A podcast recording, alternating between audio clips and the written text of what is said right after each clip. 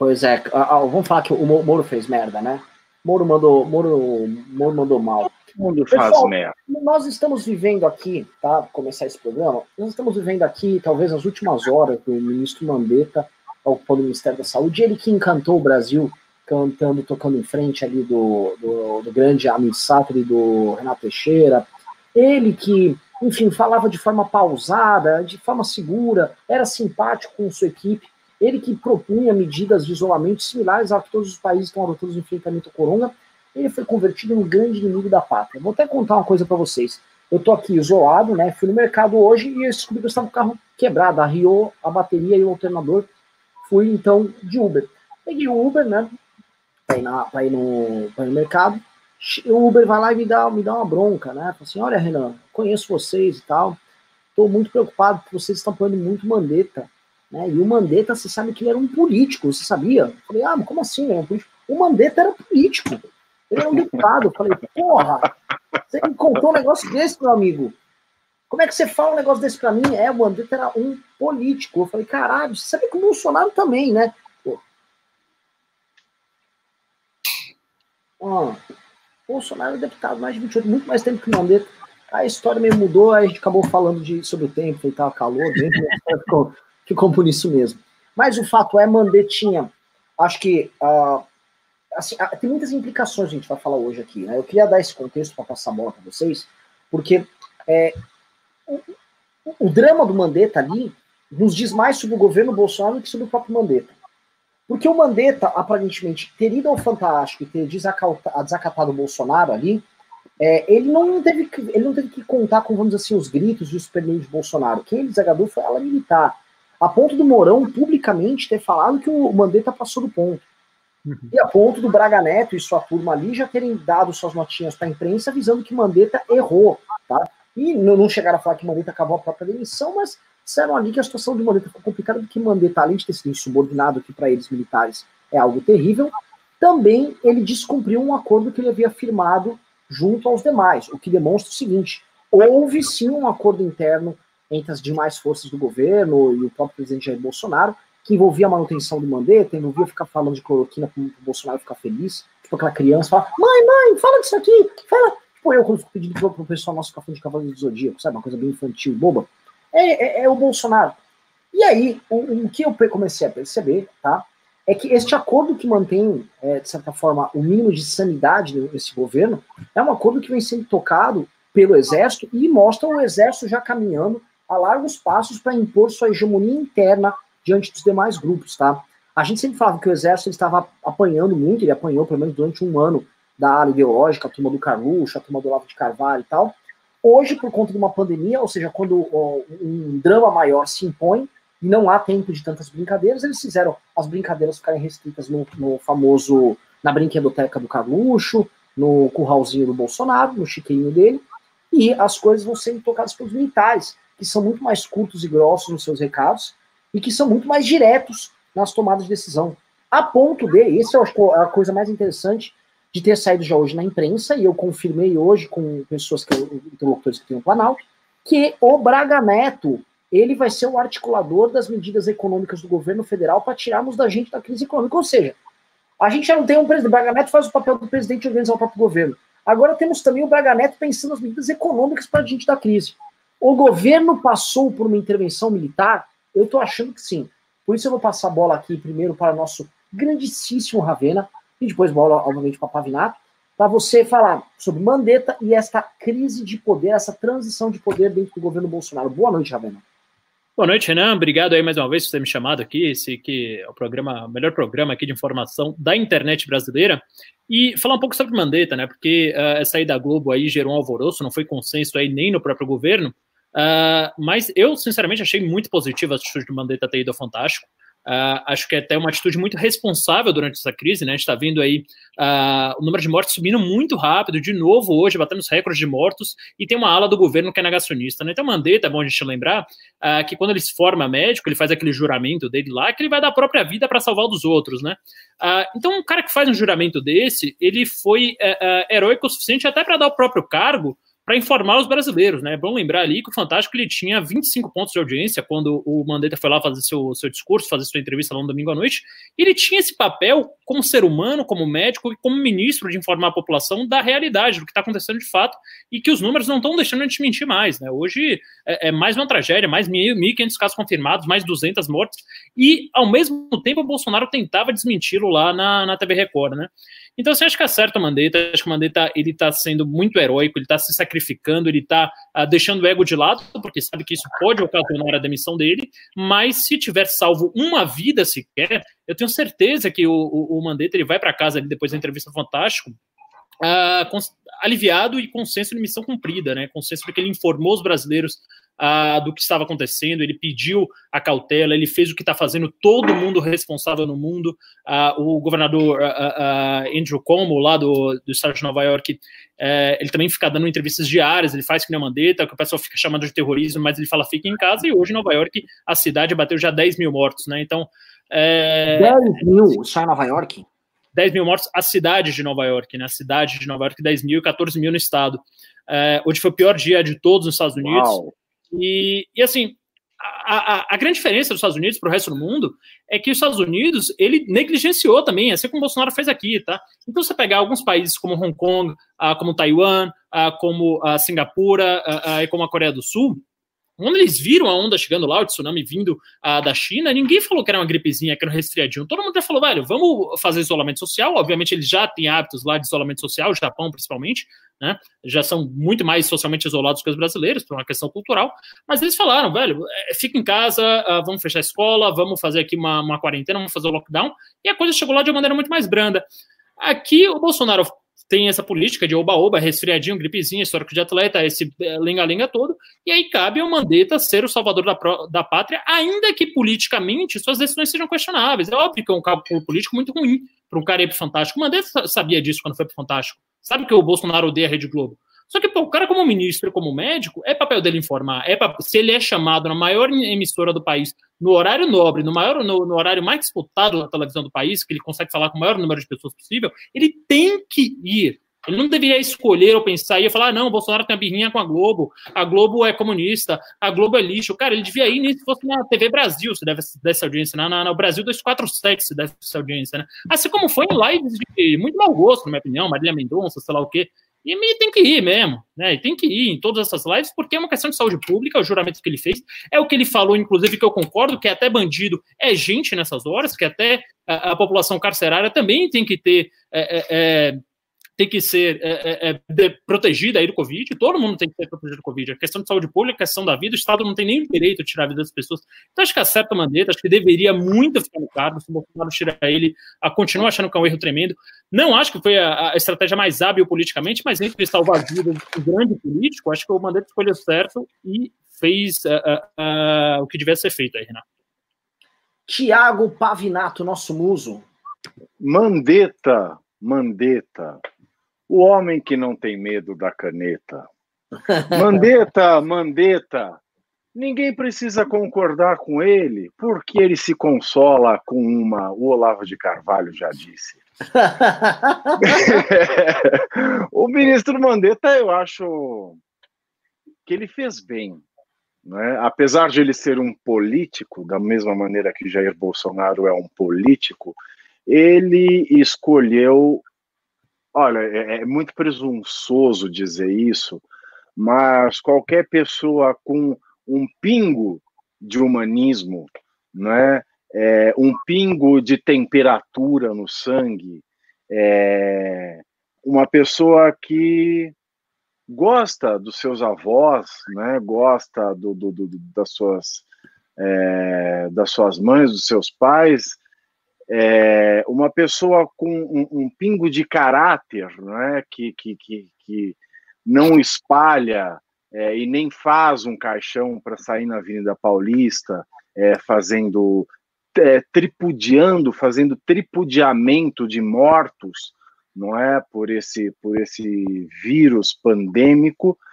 Qualquer pessoa com um pingo de vergonha na cara sabe escolher o lado certo da história. As pessoas que estão escolhendo o lado errado da história ou estão sendo regiamente pagas né, é, para isso, é, seja diretamente, seja através das emissoras de rádio e televisão para as quais elas prestam é, serviço, ou elas são vítimas por ignorância, porque não nos esqueçamos, o Brasil é um país de ignorantes, é um país de gentil, é um país onde 75% da população, entre 75% da população a 80% da população é ou analfabeto, uma percentagem reduta, ou alfabeto, alfabetizado funcionalmente, que é aquela pessoa que sabe ler, mas não sabe compreender aquilo que leu, que sabe mal e porcamente tomar uma nota, que sabe mal e porcamente é, escrever e ler o próprio nome. Então, ou essas pessoas é, são pessoas é, é, é de má fé, desumanas, é, psicopatas, seja por, por convicção genética, seja pela compulsão financeira de estarem recebendo para acobertarem os absurdos que o Bolsonaro, talvez a única pessoa na Terra que ainda nega a gravidade é, do coronavírus, ele é a única não, ele e o, o, o, o ditador da Tanzânia, Acho que são as duas pessoas no mundo é, que hoje neste o Turcomenistão e o da Bielorrússia também. É, pois é, esse monte de gente relevante de lugares é, civilizados que respeitam as liberdades, que respeitam a vida humana, não é? você vê pelo grupinho, né, o tipo, como diz, como diz o próprio Bolsonaro, a laia dessa gente. Você vê, a, então o Mandetta ele fez a opção pelo lado certo da história. O Mandetta ele não precisa ser ministro da Saúde. Ou é, se eu quero escolher o lado da história, se eu reconheço, eu tenho é, um mínimo do, do, do, de cérebro, se eu sei é, comparar situações, se eu estou assistindo a esse espetáculo macabro é, que acontece no Globo, ele fez uma opção pelo lado da história que ele julga e nós também julgamos que é o lado certo. Muito pior seria é, ele acatar é, críticas tão violentas, tão desnecessárias e tão é, é nada respeitosas é, do presidente, que no próprio evento lá em, em, em Goiânia, é, que ele foi de helicóptero com o presidente é, lá para a cidade Águas Lindas, se eu não me engano é, o nome, e o presidente lá ele continuou a fazer troça do Covid, causou tumultos mesmo depois das advertências do ministro Mandetta. Então o Mandetta ele foi desrespeitado até ali, até as vésperas da entrevista é para o Fantástico. Só não concordo com o Ravena em um ponto.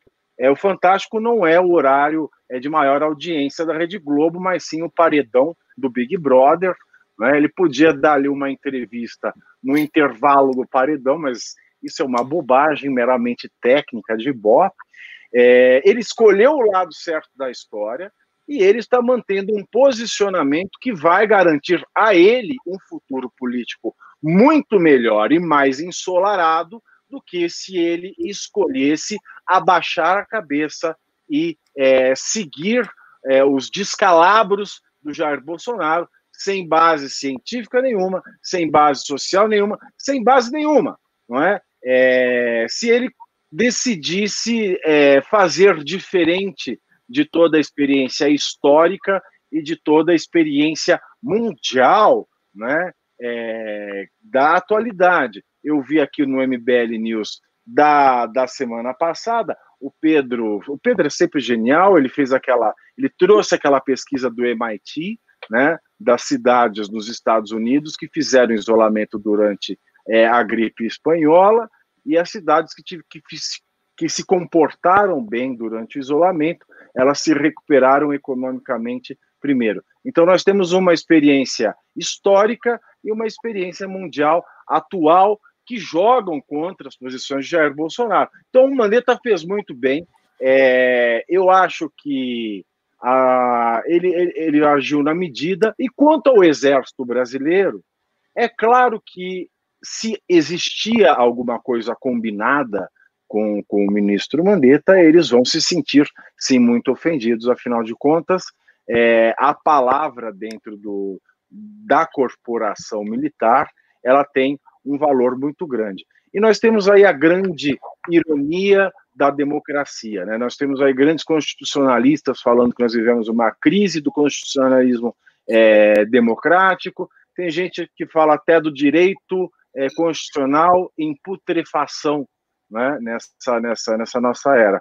Então, tem, tem autores de grande envergadura na Europa que, que usam já esses termos. O Jair Bolsonaro, primeiro, de um lado, ele se revela é, com falta de estratégia. Ele deve ter uma estratégia, um método né, nessa, nessa bobajada toda, em criar esse caos, em criar esse tumulto todo, mas vê-se que ele não aplica o método à risca, seja lá quem inventou esse método, se foi a equipe do Olavo de Carvalho, se foi é, é, é gênio do próprio Carluxo, ou seja lá quem for que ele esteja copiando, ele está aplicando um método é, muito, muito, de maneira muito ruim, porque ele se revela burro. Porque no momento desse de, de, de crise, de pandemia, vamos ver lá o exemplo do Victor Orbán, é, as pessoas que têm esse sentimento autoritário, eles deviam se aproveitar, ou seja, reconhecer a existência da pandemia, reconhecer a existência de um inimigo invisível, é muito difícil é, é de cercear, não é? e estabelecerem aí as suas políticas as suas politicazinhas autoritárias. Então, ele que é um pessoal apoiado por pessoal de intervenção, por derruba o Congresso, fecha o STF, AI-5 já, ele podia ter se aproveitado dessa situação, reconhecido a situação do coronavírus e ter posto em prática aí os seus sonhos mais recônditos de ter alguma maneira autoritária de tocar o país. Não fez isso, deixou a porta aberta para o Exército Brasileiro, que um amigo meu, é, é, é, alguns advogados meus dos círculos mais altos da advocacia é, aqui de São Paulo, é, eles têm contatos com, com, com alguns é, generais e brigadeiros, já existia desde a posse do Jair Bolsonaro é, um dossiê no qual esses, esses militares da mais alta patente já vinham é, monitorando a vida de toda a família e eles já estavam preparados para um momento de inabilidade da família Bolsonaro como esse, como o presente que a gente está vivendo.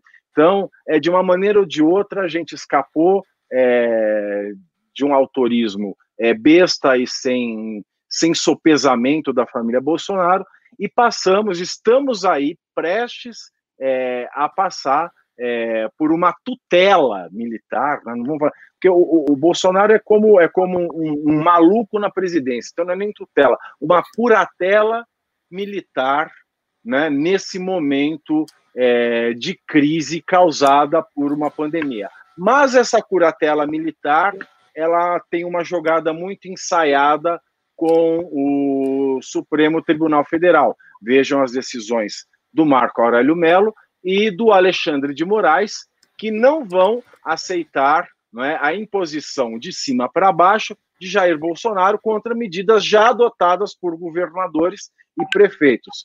E o ministro Gilmar Mendes, em entrevista hoje ao Estado da Arte do Estado de São Paulo, ele reafirmou a tendência do Pleno do, do Supremo Tribunal Federal em manter esse entendimento de que prefeitos e governadores possam tomar medidas restritivas. Afinal de contas, o artigo 23 é, da Constituição Federal, ele reparte entre União, estados e municípios a responsabilidade pelo direito social e individual, que é o direito fundamental à saúde, que tem sobreposição ao direito fundamental é, de ir e vir e também ao direito fundamental de reunião. Antes deles, temos o direito à vida e à saúde, e esses direitos são de responsabilidade concorrente entre União, Estados e municípios. Não tendo a União é, nenhuma é, prevalência sobre estados e municípios quando se trata do direito à saúde. Então, a situação é essa pode haver, sim, é, é, essa curatela militar no governo Bolsonaro. Eu acho que isso não é nenhum golpe à, democracia. os militares já aquartelados no governo estão lá de forma institucional e democrática, e eles vão curatelar o presidente, mas sempre balizados aí é, é, pela ótica do Supremo Tribunal Federal, que parece não tá. ser simpática a nenhum movimento autoritário. Pessoal, vou pedir um, uma coisa aqui, sempre começo de programa, tá? Mandar para vocês que estão aqui nos assistindo. Primeiro, tô com 283 likes. A gente assim não vai conseguir chegar às nossas mil e tantas pessoas só com isso de like. Estuprem o like aí. Man... Porque é o seguinte, vamos dar like, tá vamos dar like, vamos dar like. Dê o like, você faz o estouro da boiada. Você deu like, vai chegar no gado, o gado vai ver, ele vai fazer. Aí ele vai correndo lá, vai batendo o casco dele duro ali no chão, aquele pé de boi. Ele vem correndo pra cá, aí ele vai ver a gente falando coisas que ele não gosta de ouvir. O gado vai ficar bravo, vai ficar pulando e tal. Aí o rei do gado chega, é, toca o berrante e rola toda aquela coisa linda que a gente gosta de ver aqui. Então preciso que vocês estuprem o like. É like, like, like, like, like, like, like, like, like aí nessa bagaça, tá? Olha, eu recebi uma mensagem aqui. O homem do botão dourado mandou vocês darem like, hein? Opa! O homem do, o homem, o homem é do botão dourado vai voltar a ira dele contra vocês. Aí é perigoso. Eu quero saber de vocês. Agora eu quero saber. Ravena, tá? Oi. Olha só. Eu até mudei o título aqui da live. É Osmar Terra tem ração. Porque é o seguinte: Osmar Terra nos prometeu que o pico em São Paulo já passou. Então, olha só, eu já posso voltar a trabalhar em São Paulo. Eu não aguento mais ficar de quarentena. Eu não aguento. Eu tô cozinhando. Eu não aguento mais. Não aguento. Eu, eu, eu, vou repetir. Eu não aguento mais ficar nessa merda dessa quarentena. Eu quero trabalhar, quero gravação, quero lançar a Academia MBL, quero treinar um monte de. Quero, todos esses caras que estão aqui no chat, quero treinar vocês, quero montar vocês aí um monte de doidão que vão fazer a bagaça legal na política. Não aguento! Então o Osmar Terra falou que eu vou trabalhar, eu quero trabalhar.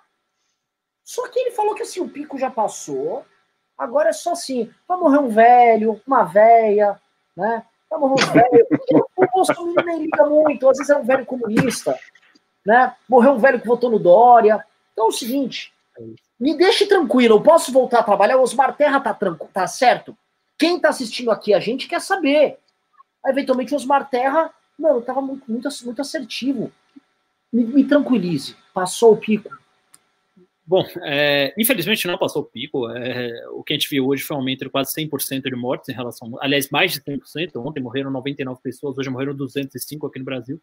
É, só, só no estado de São Paulo morreram 90 pessoas ah, nas últimas 24 horas. Então, assim, é, mostra muito pelo contrário. A gente está escalando muito, está escalando muito rápido nessa pandemia. A gente já é hoje o sétimo país do mundo que está tendo mais óbitos, que a gente está perdendo mais vidas. E, assim, o Osmar Terra falando besteira, Renan, não é uma novidade, né? Vamos lembrar uh, que acho que no começo do ano passado, no meio do ano passado, houve uma discussão muito grande uh, sobre a liberação do canabidiol uh, para fins medicinais, né? E o Osmar Terra, como sempre, entrou na, na discussão de maneira muito incisiva, ele ainda era ministro na época, é, de maneira muito incisiva e de maneira muito burra, como é de praxe, né? Que é, é, eu não me lembro exatamente qual foi o debate que estavam tendo, mas alguém falou para ele assim: ah, é, não sei quantas vidas uh, já foram salvas por causa do canabidiol ou, ou alguma coisa nesse sentido, canabidiol para fins medicinais, né? Que é um dos princípios ali ativos que, que tem na maconha, uh, que é usado para tratamento de câncer, para tratamento de convulsões, de epilepsia, algumas outras doenças. E o Osmar Terra vem e me fala que ah, quantas pessoas foram salvas com canabidiol, tá, mas quantas famílias morreram por causa do canabidiol no, é, é, medicinal? E o, o número é zero, né? Uhum. Zero, exato. Então, ele era absolutamente contra a liberação do, do canabidiol para o tratamento das pessoas que sofrem com enfermidades graves, né, como essas aí que eu, que eu mencionei, uh, sob o argumento de que isso ia destruir famílias. Né? Então, assim, é uma ignorância tão grande, parece que ele tem tanto amor e tanto apego a essa ignorância, que ele gosta de espalhar. E, assim, infelizmente, é um cara que tem público, e surpreende ainda mais que esses mesmos uh, uh, fãs agora do Osmar Terra são as pessoas que provavelmente ou esqueceram ou uh, seletivamente resolveram esquecer que ele é do MDB, que ele é um cara que uh, foi ministro do Michel Temer, ele é um cara que sempre foi ali uh, um político meio esquisito ali, sempre foi do cotão do MDB do governo, né? E aí ficam atacando o Mandetta por ser do DEM, né? Então essa é uma contradição clara, Osmar Terra, uh, como sempre falando bobagem, como sempre colocando mais vidas em risco. Acho que a função do Osmar Terra nesse planeta aqui é fazer com que as pessoas sofram o máximo possível. É, isso aí dá desde essa, essa história aí da, da liberação do canabidiol para pessoas ah, em tratamento de doenças graves até essa questão nova agora de tipo, ah, vai todo mundo para rua, já acabou o pico, usou dados falsos, uh, falou que o Japão não fez nenhum tipo de isolamento social, o que é mentira. Aliás, o Japão é praticamente isolamento social uh, nos tempos normais, né? As pessoas usam de máscara, em média, no Japão, 24 por ano, cada japonês, né? Aqui no Brasil, a gente não, não tinha ouvido falar de uma notícia de alguém que usasse uma máscara uh, cirúrgica, então, assim, lá eles têm algumas medidas de saúde que a gente não tem aqui. Então, ele pega, assim, é, é, foi muito engraçado também, quando ele pegou o número do Reino Unido e falou, olha aqui, o Reino Unido, ele usou a, a, a herd immunity, né, usou o, todo mundo vai se imunizar, vai para a rua se imunizar que vai dar certo, e não aconteceu nada. E naquele momento, o Reino Unido tinha perdido realmente muito poucas vidas, apesar de cada uma delas uh, ser uma tragédia única, mas tinha sido alguma coisa como 200 vidas. Hoje o Reino Unido já tem 10 mil mortos, né? Depois do tweet dele, a coisa disparou. Então fica é, mais ou menos um Midas ao contrário, né? Tudo que ele faz, é, vem a notícia depois, vem a realidade depois e desmente ele. E hoje é a mesma coisa, né? Postou ontem um tweet que rodou muito, falando que o pico a, da epidemia já tinha passado, que já tinha tudo acabado, vamos trabalhar, vamos voltar para a rua. E hoje toma esse a gente toma esse tapa na cara, não sou ele, a gente enquanto sociedade, a gente enquanto a, a espécie toma esse tapa na cara de ter 205 mortos aqui no Brasil, né? Então é, é, é uma infelicidade que o Bolsonaro dê voz para esse tipo de pessoa, mas é, infelizmente é, é o, é, a espécie que ele é feito, né? a matéria de que ele é feito, é só para dar voz a esse tipo de coisa, esse tipo de burrice, esse tipo de ignorância, esse tipo de imbecilidade que vai colocando aí em risco cada vez mais vidas, né? O professor Vila, ele alertou oh. Eu só vou passar a bola, só quero ah. estar aqui. Eu conheço o Osmar Terra dos tempos de impeachment, era um cara muito simpático, foi amigo nosso, deputado lá do Rio Grande do Sul, lá do interiorzão, lá daquela região que o pessoal ficava do Polenta lá tal. E o, o, Osmar é o seguinte, ele era PMDBista, muito afeito ao petismo também, sabia lidar bem, sempre foi aquele PMDB que, que jogava bem em qualquer time. Pode botar no time do Bolsonaro, pode botar no time da Dilma, ele vai jogar em todos os times, sempre foi a linha dele. E ele tem um caso muito especial, tá? A esposa dele é professora. Vocês sabem essa história? Vila Não. A esposa dele é professora, foi tor torturada, sabe por quem? Por quem? Ah, fala o. o Ustra! O, Ustra, foi torturada pelo Ustra. Ustra. Tá? A esposa foi torturada pelo. Aí ele fica lá agora na maior lambeção com o paga-pau do Ustra. Eu, eu, assim, é uma coisa assim que eu acho indigno. Indigno. O cara, o cara fica operando e puxando o saco e, e vendendo a própria dignidade para um governo de um cara que defende o homem que torturou a esposa dele. Isso não dá. Não, é assim, quando um cara. O problema do, do Osmar tá é o seguinte: quando um cara ele, ele opera nessa linha, ou seja, ele realmente põe de lado os seus valores mais primários, mais básicos, é um cara que vai inventar notícia falsa sobre morte e vai relevar a pandemia mesmo um cara que age com esse mesmo caráter vai fazer isso, ele não vai fazer nada diferente. A gente se surpreenderia se, na verdade, fizesse alguma coisa diferente nesse sentido. Eu fico muito em choque com essas coisas. E outra coisa que o objetivo dele é, ser candidato a governador do Rio Grande do Sul e tá contando com a importante parceria do Onyx Lorenzoni ali, como seu, seu parceiro ali, e tá um negócio horroroso, uma dupla, uma dupla de horrores, assim. É muito triste saber, assim, o Brasil, ele é governado, em essência, por uma gente muito, muito baixa, muito rancorosa, muito pequena, e que não tem escrúpulos, eles não têm limites, né? Esse tipo de jogo que eles vão fazendo não tem limite nenhum. É, só dando andamento, eu quero, vou passar para o Pavinato aqui, mas eu acho que é uma pergunta mais direcionada ao Ravena, para a gente mudar a pauta, eu quero falar de Janaína Pascoal, quero falar de outras coisas. Ravena, é, o número de mortos aqui uh, em São Paulo, parece que foi quase 100, 100 mortos desses 204, certo? Certo. É, são Paulo meio que pode simular o que aconteceu nos Estados Unidos, sendo a Nova York brasileira, nesse sentido? Ou não, a gente vai ter números bizarros de outros lugares? É, é, infelizmente, é, assim, é muito difícil prever, mas as cidades são mais densas, uh, como São Paulo, como Nova York. Uh, lá na China também, a, a capital lá de, de Wuhan-Hubei é uma cidade muito densa, cidade de quase 10 milhões de habitantes claro que na China tudo é denso, mas é numa, numa área muito pequena, elas têm mostrado um desempenho muito pior. Né? Milão, na Itália, uh, foi um, um, grande exemplo disso, Frankfurt, na Alemanha, e Londres, obviamente, aí no Reino Unido. Então, assim, as grandes capitais têm sofrido mais, e por uma questão que é, é, epidemiologicamente parece óbvia, que é as pessoas ficam muito mais perto, né, umas das outras do que interiores, né, pegam a metrôs, pegam a, a ônibus, transporte coletivo, grandes aglomerações o tempo inteiro. Isso faz com que a doença se espalhe cada vez mais rápido. Né? São Paulo também ah, tem o problema das favelas, que as pessoas moram muito amontoadas, a densidade é ainda maior ah, nessas comunidades, nesse tipo de coisa. E isso a gente está vendo também nos casos de internações. Né? Internações no setor público estão crescendo de maneira muito mais acelerada que no setor privado e a mortalidade ah, entre as pessoas de mais baixa renda está sendo maior. Ah, óbvio, existem outras coisas para se explicar esses fenômenos que não são só ah, o fato delas estarem mais densas, mais juntas, sim. Por exemplo, as comorbidades mais associadas aos óbitos no Covid são comorbidades mais típicas uh, de pessoas de classes mais baixas, como hipertensão e diabetes, né? A obesidade, que é, é uma das é a principal causa disparada de diabetes, acho que 85% das pessoas que têm diabetes uh, do tipo 2, que não é autoimune, que é a, a doença desencadeada por diabetes, tem obesidade. A obesidade ela está mais presente nas camadas uh, de mais baixa renda. Mas é, de qualquer jeito, mesmo isolando todos esses fatores, acho que dá para dizer que São Paulo, São Paulo hoje já soma 780 mortes praticamente, né? Então, mais, mais da metade das mortes do Brasil ah, são somente aqui no estado. Eu não sei de cabeça quantas são aqui na cidade, quantas no interior, mas certamente ah, mais da metade dessas mortes ainda são aqui na, na capital. É, São Paulo pode ser um desastre, pode ser como, uh, como Nova York está sendo.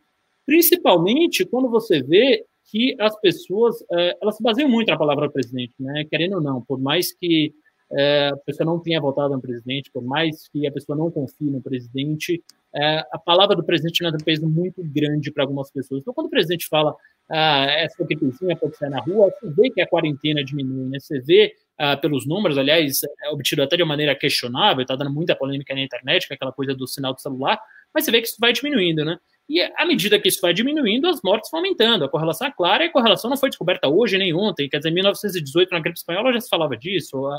Agora, no mundo inteiro, é a única teoria que é universalmente aceita, que o isolamento social ela diminui esse contágio e diminui essas mortes. Então, assim, é, infelizmente, eu acho que sim. É, respondendo sua pergunta assim, de uma maneira mais curta, acho que há esperanças, há algumas coisas aí para te isolar, mas infelizmente acho que sim. E só para complementar aqui com uma última coisa, eh, São Paulo tem uma particularidade que é o clima, ele está começando a esfriar, ele está começando a chegar aqui no outono, e São Paulo não tem aquele clima tropical uh, típico do Brasil, né? Não é aquele clima uh, carioca, aquele clima mais visto no Nordeste. Ele é um, um, clima que, se não é tipicamente europeu, de cidades europeias, é um pouquinho mais quente, é, é similar, de certa forma, né? É similar com o clima de Milão, uh, com o clima de Madrid, de outras cidades aí que foram duramente afetadas com o Covid. Então, é, eu, eu, não descartaria, sinceramente, é, eu, eu, tenho muito medo, eu tenho muito, muito, muito medo, muita preocupação com o Covid, muita preocupação principalmente com a narrativa que estão passando ah, em relação ao Covid. Do, assim, do graças a Deus, a Deus todos os dias para a gente ter um ministro responsável, coerente como Mandetta, que está realmente ah, preocupado com isso. Ah, agradeço também para a gente ter um governador ah, responsável, que é o Dória, que está sendo responsável nesse caso. É, eu tenho enormes divergências com o Dória, como a gente já falou aqui várias vezes, acho que é um cara robótico, um cara que não tem base nenhuma, um cara que surfa ondas, é um cara é um aproveitador, é um cara que faz merda, dá aumento para todo mundo, corporativista tem milhões de defeitos. Mas nessa Exagera no Botox.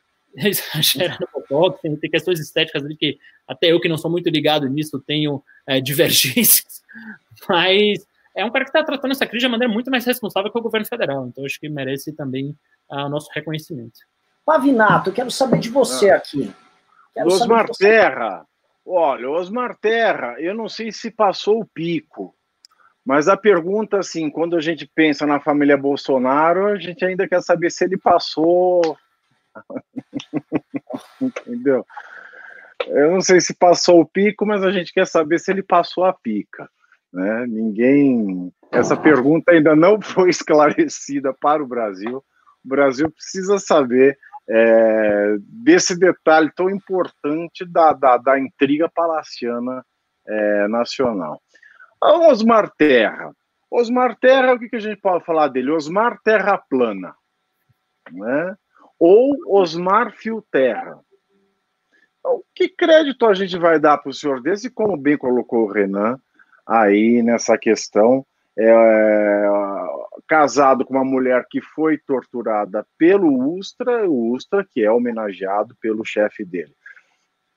O que esperar de uma pessoa que se sujeita a um papel tão baixo, um papel tão rasteiro, e também aliado ao Onyx Lorenzoni, que na semana passada eles protagonizaram aquele circo triste, vergonhoso, de deixarem o, o telefone ligado para a CNN digital. Né? O CNN deve ter taquígrafas, né?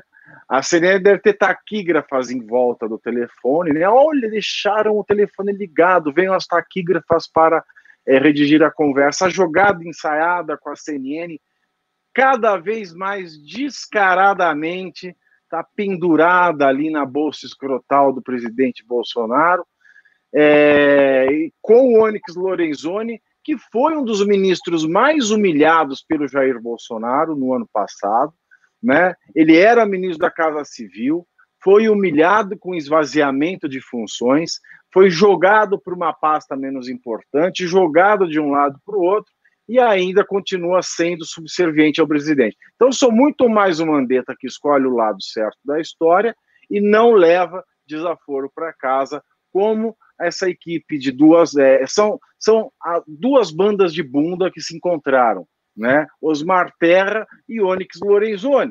São duas pessoas assim, é, depreciáveis.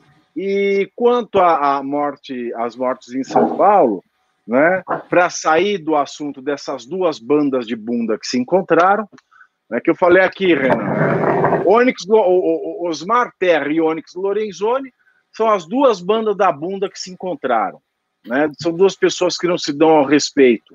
E quanto a, a, ao temor das mortes do, do, do Ravena, eu concordo. O Brasil, ou São Paulo especialmente, né, que tem o número de mortes mais expressivo no Brasil, e tem o número de mortes mais expressivo por quê? Porque é o único que tem recursos para fazer o mínimo de testes.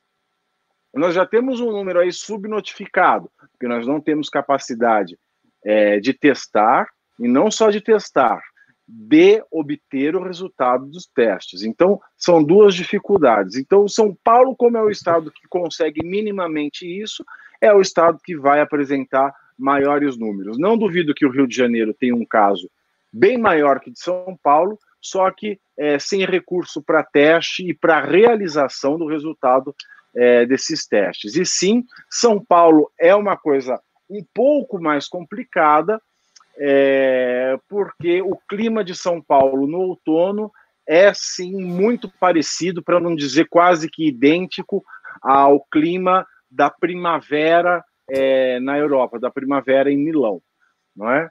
é? Quem passou a primavera em Milão sabe como é. Então, é sério, é verdade. Então, o clima é, é muito parecido.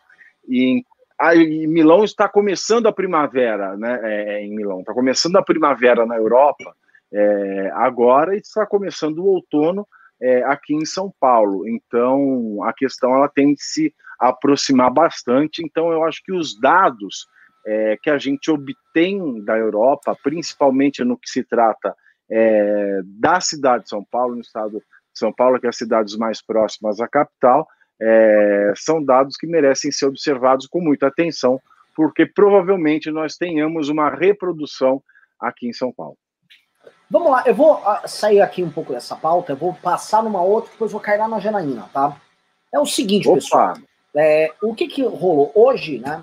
Pra gente continuar falando em terraplanismos e tal. Hoje o nosso querido Arthur foi bastante atacado no Twitter, tá? É, e isso faz por parte. Por quê? Por quê? Pois é, o que rolou? O Arthur Duval, para quem vocês não sabem, o deputado Mamãe Falei, o, o musculoso questionador, o pessoal gosta, acha legal, o herói da molecada, Arthur Duval, ele pegou uma, uma, postagem um tanto quanto ridícula. Né? Na verdade, um, uns rapazes foram num stand de tiro e ficaram atirando, pá, pá, pá, gritando Bolsonaro, pá, pá, pá, Bolsonaro, pá, pá, pá, pá, pá. É um negócio meio bobo, né? E ele, ele, ele, ele postou lá, e ele nem sei, acho que ele postou uma coisa tipo assim, nada a declarar, sem comentários. Não, precisa de legenda? Precisa de legenda, essa, isso. Precisa de legenda? É, foi essa a frase. É, e aí, começou.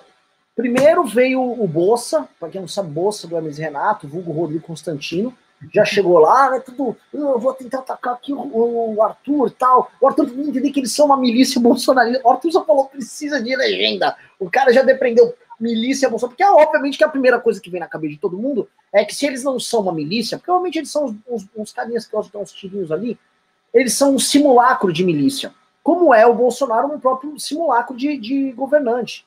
Né? Eles querem, na verdade, a experiência de milícia que eles têm é uma experiência estética. Eles tiram. Eles são, eles são igual aquela música do, do Bezerra da Silva. Né? Eu imagino aquela almarada toda dando tiro. Eu lembro daquela música: Você com o revólver na mão é um bicho feroz, feroz. Sem ele andar rebolando até muda de voz. Eu imagino é. aquela turma toda assim. Pois é. É, é, é, é a turma da, do simulacro, é o simulacro ambulante. Eles não param, não conseguem parar. Eles não resistem, eles têm que dar os tirinhos deles ali. E o Constantino, né, ele, é impressionante que o Arthur né, precisa de legenda, e o Constantino já, ele tá dando a entender que é uma milícia Bolsonaro. Por quê? Meu querido amigo, não é nada, o sonho desses caras era justamente ser isso. E eles são. Um atiraço pro Bolsonaro é o equivalente a um bundaço feito pela esquerda. É a mesma coisa. Um atiraço e um bundaço é assim: vou pegar o tipo de estética e o tipo de protesto, minha linguagem política, vou exaltá-la aqui ou como protesto ou como um elogio ao meu líder e vou fazer isso dessa maneira. Então, por exemplo, uma vez teve o Lula, o Lula estava num evento do PT, estava com a Gleisi, aí estavam lá, a Gleisi, para homenagear o Lula, trouxe um casal, e aí o casal gay começou a se beijar lá na frente, não porque eles estavam na. Oh, como nós somos defensores das liberdades, não. Era quase como se fosse uma performance onde o Lula tinha que analisar aquilo e achar lindo. Ó, oh, que bonito, eles estão se beijando para mim tal. O Lula mesmo ficou constrangido porque ele não, ele não entendia qual, que, como ele tinha que reagir à cena ali. Essa mais ou menos é a reação que eles querem é um atiraço. O atiraço assim, é uma performance que eles tiraram no vídeo e entregam nas redes sociais para tudo. Caralho! Os caras são muito viris, eles gostam muito de tiros, eles, eles, né, eles atiram mesmo pelo presidente, eles gostam, né, eles, ah, como eles soltam sua energia patriótica, e todos lá camisetados de Bolsonaro tal. Danilo Gentili também foi para cima, tirou é que é muito ridículo mesmo, não é? Nego, eu tô rindo da tua expressão. Ai, eles são muito viris. eles, ai, ai, eles são muito viris. É muita virilidade. né? E assim, o atiraço, que para mim né, é, é, o espelho do bundaço. Lembra do é o vomitaço que a esquerda fez quando o Temer assumiu? Com aquelas meninas na Paulista vomitando em cima é. da foto do Temer, é. lembra? É isso, e assim, o atiraço é, é, é, é, o oposto ali do vomitaço, ou do bundaço, onde você quiser chamar de aço ali. E ele está sendo defendido a ponto do Benê Barbosa, nosso amigo Benê Barbosa, de longo, assim, muito tempo ele não fala com a gente, é um dos também que nos trata como comunistas aí nas redes sociais, mas o Benê estava falando, Arthur, você está com essas piadas, você está trazendo preconceito para a categoria dos atiradores. O que? Ele não é politicamente incorreto? Né? Vá, piadas geram preconceito agora, Benê? Quem te viu, quem te vê?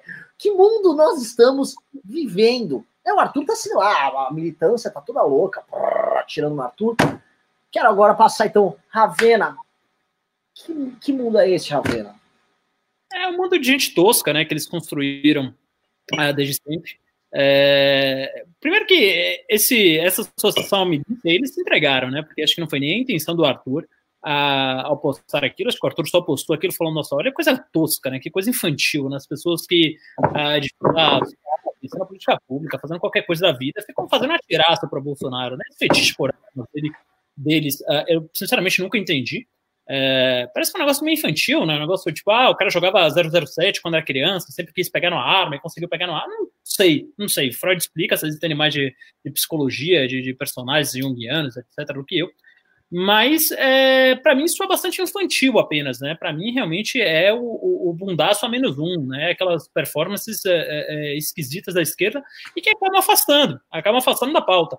Então, quando o, o Benê Barbosa fala, nossa, Arthur está fazendo um post, isso aqui gera preconceito contra quem tem armas, não. Os caras que estão lá é, é, geram o próprio preconceito, né? Porque você vê aquela cena e ninguém vai falar assim, nossa, que legal, queria fazer parte disso. Você olha e você fala, puta, que retardado, né? é, é muito difícil, ainda que jocosamente, você não pensasse, putz, é, né? Tomara que sobe alguma coisa ali pro lado, né?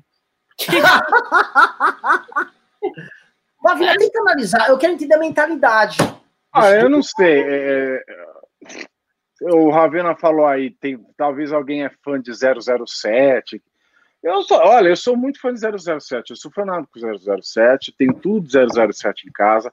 Tenho até a película da, da, da, do primeiro filme rodado do 007, do Satânico Doutor No. Mas a única pistola que eu quero pegar é outra, não é aquela. é, eu não sei o encanto que esse, que esse pessoal tem. E ó, o, o Beli fala: ah, você vai causar uma má imagem contra a categoria dos atiradores. Porra! A pessoa pega uma pistola, põe a camiseta do Bolsonaro em estilo poderoso chefão.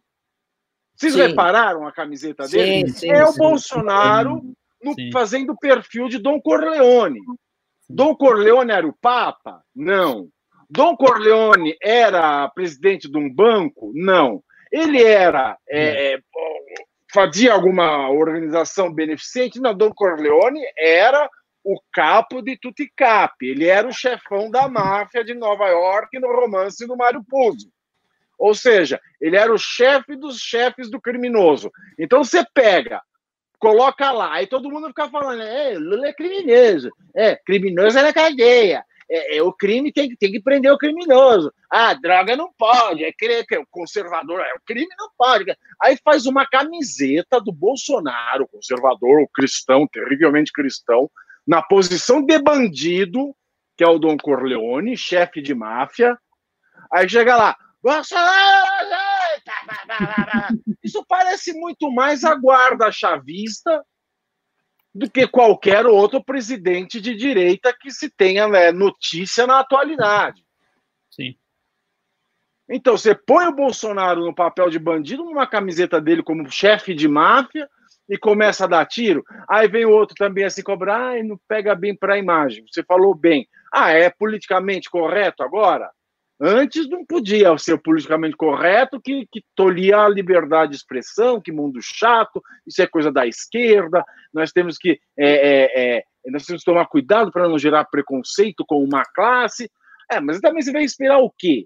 Esse povo, hoje, vira e fala o seguinte: ah, eu quero sair é, ditadória porque está ferindo a minha liberdade meu direito fundamental de ir e vir e meu direito fundamental de reunião. Mas ontem estava na rua pedindo intervenção militar e AI-5. O AI-5 ele acaba primeiro com o quê? Com o direito de reunião e com o direito de ir e vir. Então você não pode esperar a coerência desse pessoal. Né? Você vai fazer uma live hoje, você vai explicar é, é, é muito bem né, da questão de é, é possível ser de direita é, sem gostar do Jair Bolsonaro, é, só essa é uma das razões, entendeu? Porque se a direita ela se ergue no pós no, no, no pós-guerra, no pós-queda do muro de Berlim, como a, a ala racional da política, que é aquela ala que não vai sonhar, que não vai querer criar é, mágicas com o dinheiro da, da, da, população, com o dinheiro coletado com os impostos, através do suado trabalho do povo, a direita que quer dar racionalidade à política, à coleta desse dinheiro e ao gasto desse dinheiro, a turma de Jair Bolsonaro é a turma do faz de conta, é a turma da loucura. Então, assim, não tem nenhuma racionalidade. E, então, a gente, pode, a gente não pode querer esperar, a gente pode cobrar das pessoas aquilo que elas não têm. Então, é, é, é uma vergonha danada é, pedir que não se fale para respeitar a classe dos atiradores, já que eles mesmos colocaram o Bolsonaro no papel de bandido e o Constantino também, gente. Que vergonha o Constantino chegar e extrair tanta merda de um texto vazio. Ele pediu, o Arthur falou, precisa de legenda? O Rodrigo Constantino foi lá e fez o papel dele, ele colocou a legenda. Né? Ele Sim. deu o sentido, na, dentro da crítica dele, ele deu o sentido daquilo que, que nós, cidadãos de bem, rechaçamos, entendeu? É, que é eu... bandidagem. É bandidagem, é bandidagem, porra. Eu percebo aqui, né, é, isso aí faz parte, né, infelizmente, de mais um capítulo do crepúsculo da nova direita. Né? O crepúsculo, a, a grande queda, a queda da direita vem acontecendo assim, de uma maneira muito acelerada, numa curva. Sim, se a gente fosse comparar a esquerda com o Covid, o pico das infecções claramente já passou e a gente está partindo para uma, um ocaso num ambulatório de loucos, né? Onde as pessoas já estão até olhando ali. E isso está rolando. A direita cada vez mais se tornando ridícula, né? Lembrando assim, eles acham que eles são o povo, né? Um pai de família, uma pessoa normal, que recebe no WhatsApp um vídeo dos caras atirando no Bolsonaro, ele não vai falar, caralho, eis aqui meus guardiões, vir, guardiões viris e opressores tomando conta do Brasil contra o comunismo. Eles vão olhar aqui não vão entender, é bandido, não é? Que porra é essa? É, é um troço que não tem, sim, realmente, a, a linguagem política no Brasil, e é muito complicado a gente falar disso, porque a gente está falando aqui em termos meio abstratos, a linguagem política no Brasil hoje se tornou uma linguagem que é de derrota e destruição, de ameaça e medo, morte, morte pra caralho, né? Basicamente, essa mesma direita que fica pá, pá, pá, atira o Bolsonaro, atira o blá, é a que dá a linguagem do caixão na Paulista pulando, do vou matar o Dória. É uma linguagem que usa a violência como um instrumento. E assim, eu, eu parei, eu me sinto Emir Sader falando isso. Tá? Eu me sinto um, um cara. Como é que chama aquele, aquele do, do, tem ruivo lá também, o que escreve na Folha, esqueci o nome dele o agora. Safatli. O Safatli, eu tô me sentindo Safatli. Já já vamos falar de necropolítica. Mas que caralho! Uma política inteira voltada num discurso de morte, destruição, morte, destruição, morte, destruição. E, cara, eu não queria ter que ficar falando nestes termos. Só que é verdade. Olha, eles insistem, desculpa interromper, só para não perder, porque você usou um termo maravilhoso aí, Renan. Acho, é, olha, é um termo que você anotar e escrever sobre isso. Porque o que, que o bolsonarismo sempre fala? A, a cleptocracia do PT. Eles estão inaugurando a necrocracia, gente. É. É, é a necrocracia. Era só isso. Não, é a, a política baseada. É que você usou um termo muito lindo. É. E, e, e, eles foram. É, e o Bolsonaro se construiu em cima do discurso voltado para a morte, para a tortura. A primeira grande entrevista do Bolsonaro foi aquela entrevista em 1997, ou 99, eu sempre confundo o ano, onde ele falou que tinha que matar 30 mil pessoas, que tinha botar fogo em todo mundo, que a ditadura matou foi pouco. Depois ele começa a operar como miliciano, é discurso de morte, é, tem que matar mesmo, tem que matar mesmo, esse vagabundo é, pô. E depois eu matar, matar pedrinhas, não sei o quê, babá, morte, morte, morte. E as pessoas, ah, legal, pô, a gente tá vivendo. O Brasil tá vivendo 60 e tantos mil homicídios por ano. Tá? Era homicídio pra caralho. Então, o discurso dele de combater. Menos que Covid, tá? Menos que as mortes por Covid. É mesmo? Covid já, tá... homicídio. É.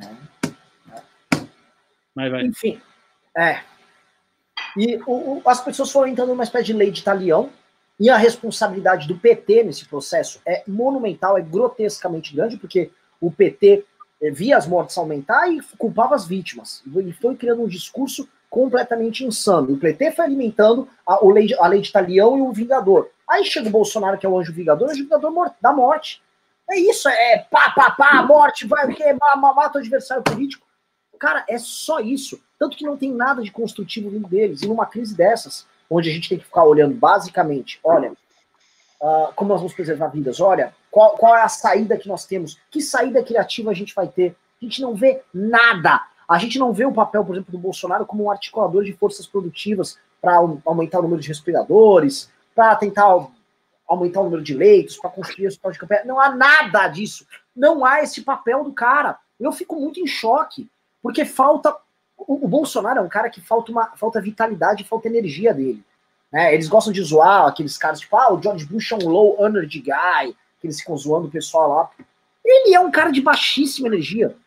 Ele é um cara de pouquíssimas decisões importantes, é um cara só, assim, aquela coisa estética, dá uma xingada aqui, ali, o filho controla ali, e fica por isso mesmo. Né? E nós estamos assim, o que de, o que de criativo, o que de, o que de, né, tô, tô meio safado, o que de vida está sendo produzido nessa merda? Nada, nada, nada, nada, é só vingança. Meu irmão, é um troço muito tosco. Muito, muito tosco. E aí eu vou aqui para chegar na Janina Pascoal. Janina Pascoal deu uma entrevista na Folha, onde ela disse o seguinte: em 2022 tem que haver uma alternativa a PT e Bolsonaro. Para ela ter falado isso, a Janaína é a seguinte, ela, é, ela às vezes acelera muito o discurso dela, depois ela volta e some. Aí ela acelera de novo e volta e some. Mas essa coisa assim, é, vou, vou ser, é, é, é uma dialética na fala dela. Ela vem com uma tese, aí ela solta a antítese dela, e depois ela volta com uma síntese. Só que ela foi tão longe com o impeachment do Bolsonaro que hoje ela só poderia falar Não que ela retornaria com o apoio do Bolsonaro, mas sim que teria que ter uma alternativa para 2022. Acho que está ficando claro para todo mundo que está acompanhando essa quarentena e que tem mais dois neurônios e que não faz atiraço pelo Bolsonaro, que, assim, você não é petista, mas você também não acha que esse bando de maluco tem que ficar lá. E eis o problema. Janaína trouxe um drama. Como nós vamos. Como seria essa terceira via? Muita gente falou, será que é ela? Ela está advogando em causa própria? Como vocês veem isso? Quem quer começar aí? Pode começar, Pavinato. Você conhece mais ela? Tá ok. É... Vamos, é para ser extremamente sincerão. Vamos ser sincerão aqui, porque o nosso público merece ser sincerão.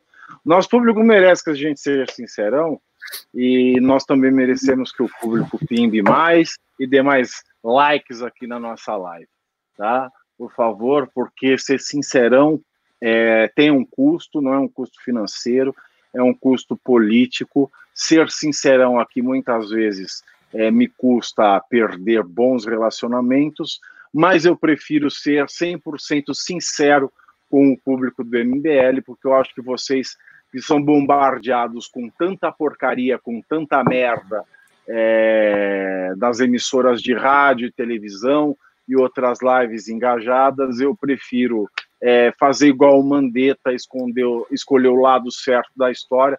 E o lado certo da história, para mim, né, é, é, sempre trabalhar com, com, com a verdade.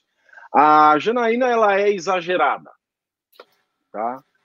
É, a professora Janaína, eu fui aluno dela na pós-graduação, o, o Renan foi aluno dela na graduação, mas a gente estudava em turmas diferentes. A gente era do mesmo ano, era do mesmo ano, mas em turmas diferentes. Então eu não tive aula na graduação, foi na pós-graduação. Na pós-graduação eu tive um, um, relacionamento muito bom com a professora Janaína. A professora Janaína Pascoal, ela é uma das pessoas mais íntegras que eu já conheci na minha vida. A mulher ela tem uma integridade pessoal inquestionável. Ela tem uma integridade é, na, na, nos aspectos de honestidade. Ela é uma pessoa muito honesta. Ela nunca vai mentir para você. Ela nunca vai falsear o sentimento dela. E isso é um problema para ela dentro da Universidade de São Paulo, porque lá as pessoas elas agem de maneira muito sorrateira, principalmente na questão de, de ascensão na carreira acadêmica. Então, ela é uma pessoa íntegra, é, honesta e sempre fala a verdade. Então, em questão de integridade na questão pessoal, a professora Janaina Pascoal, ela é um acalento na política brasileira.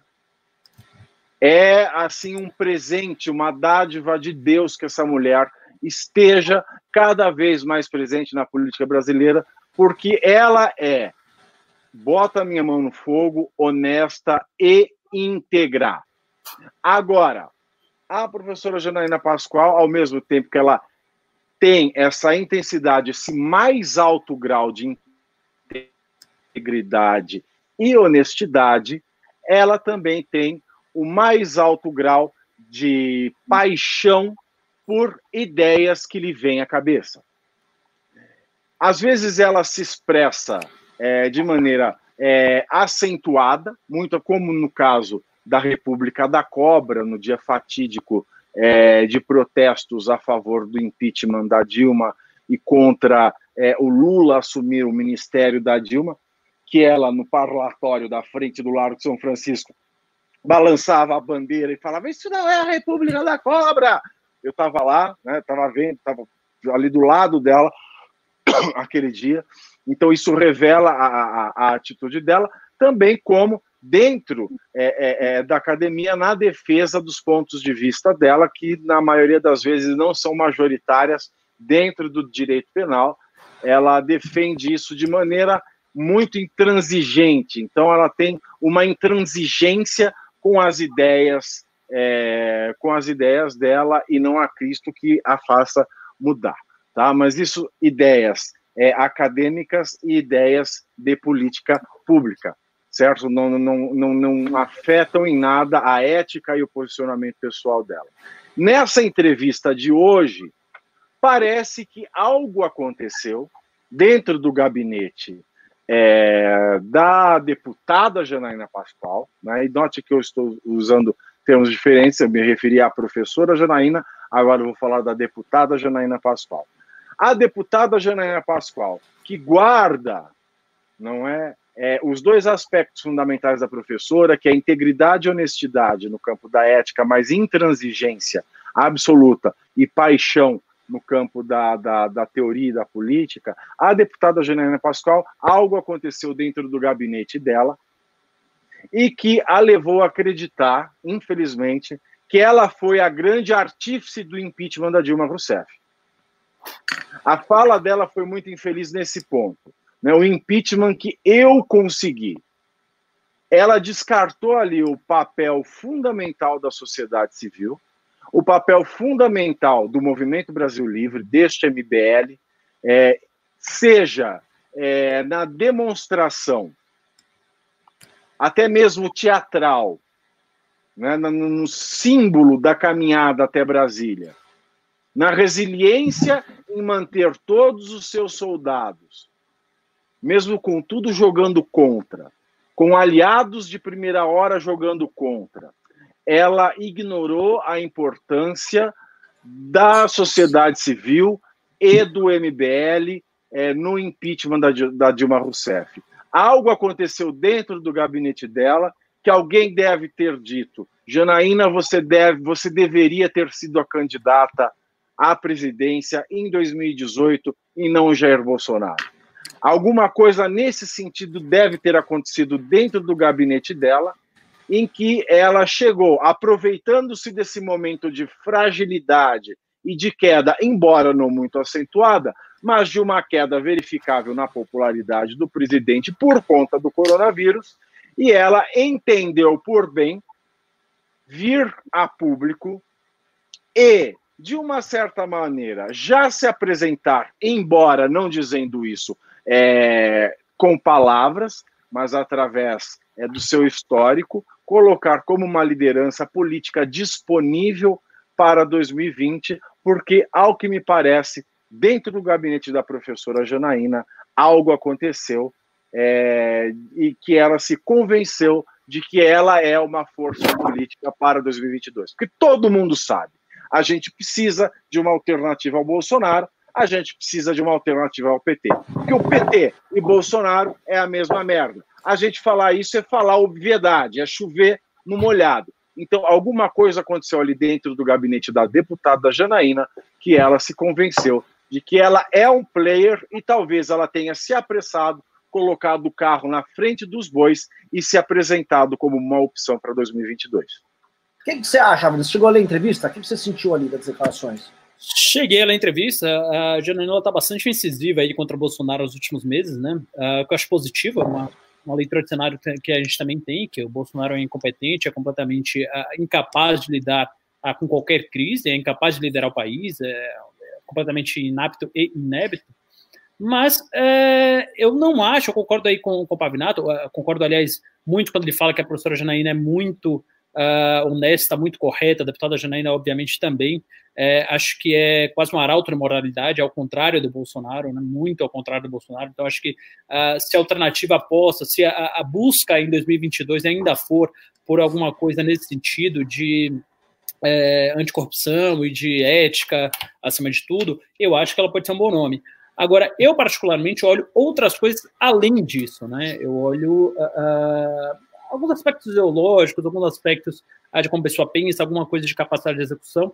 E eu acho que há pessoas mais preparadas do que a professora Janaína. A professora Janaína, é, em que pese toda a admiração que eu tenho por ela, tenho uma sincera e profunda admiração, eu acho que ela se perde em alguns momentos, ela se perde em alguns raciocínios. Ela faz política muito com o coração, uh, o que é uma característica muito forte dela, muito nobre, inclusive, mas eu, eu não, não, não, é meu estilo, não é meu estilo. Então, uh, vou dar um exemplo. Uh, quando foi aprovada na Assembleia Legislativa uma lei que permitia novamente a venda de bebidas alcoólicas nos estádios de futebol, ela se posicionou veementemente contra, né? Não vou. Uh, foi aquele modo dela, né? Muito incisivo, foi os microfones, etc. E usava como argumento coisas muito rasas, né? Quer dizer, falar que ela trabalhou uma vez uh, num, num, centro de recuperação para pessoas que usavam drogas e que lá todo mundo que fumava crack, que ela via e tinha as suas famílias destruídas, começaram bebendo cerveja. Que, portanto, se você liberasse, veja só o raciocínio quão distante, se você liberasse cerveja no estado de futebol, você podia levar as pessoas a fumarem crack. Ali, é, é me, me, permite um parênteses. Nisso ela fica igual ao cara lá da, da Secretaria de Cultura que falou que o rock ativa é, a, a droga, que ativa o sexo, que ativa o aborto. É a mesma e merda no final do dia. E, de certo modo, quando o Osmar Terra fala contra o, o a cannabis medicinal, o canabidiol lá para tratar doenças graves, né? Então, essa política com muito achismo, com muito coração, acho que essa fa o, o, fato dela agir muito com o coração é uma enorme qualidade para diversos aspectos da vida humana. Eu acho que para a política não serve tanto, pelo menos a mim não serve tanto, não acho que era uma candidata ideal. É, vale lembrar que, em contraproposta a esse projeto que foi aprovado, ela protocolou, tá, não sei se de birra, mas assim, para fazer uma contraposição, um projeto que proibia festas open bar, né, festas que, que tem bebida liberada em todo o estado de São Paulo, porque falava que as bebidas estavam, enfim, acabando com gerações, etc.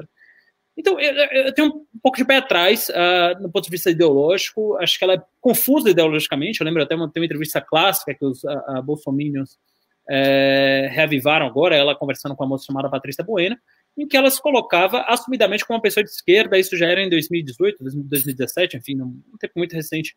Eu não acho que ela seja de esquerda. Eu acho que ela só é confusa ideologicamente, que ela faz política muito mais com o coração, com o que ela está pensando na hora, com um, o feeling dela com achismo, do que com a ciência, do que com dados, do que com, com a razoabilidade. Então, assim, eu acho que ela seria uma ótima vice-presidente de alguém a, a, que fosse mais a, preparado nesse sentido, né, que tivesse um pouco mais de estofo acadêmico, que tivesse um pouco mais de base, que tivesse, que fosse inclusive mais política, porque a gente não pode esquecer nunca, jamais, que a presidência da República é um cargo político e que deve ser ocupado por alguém é, político, de natureza política, com características políticas, porque você tem que lidar ali com toda a sociedade, principalmente representada no parlamento.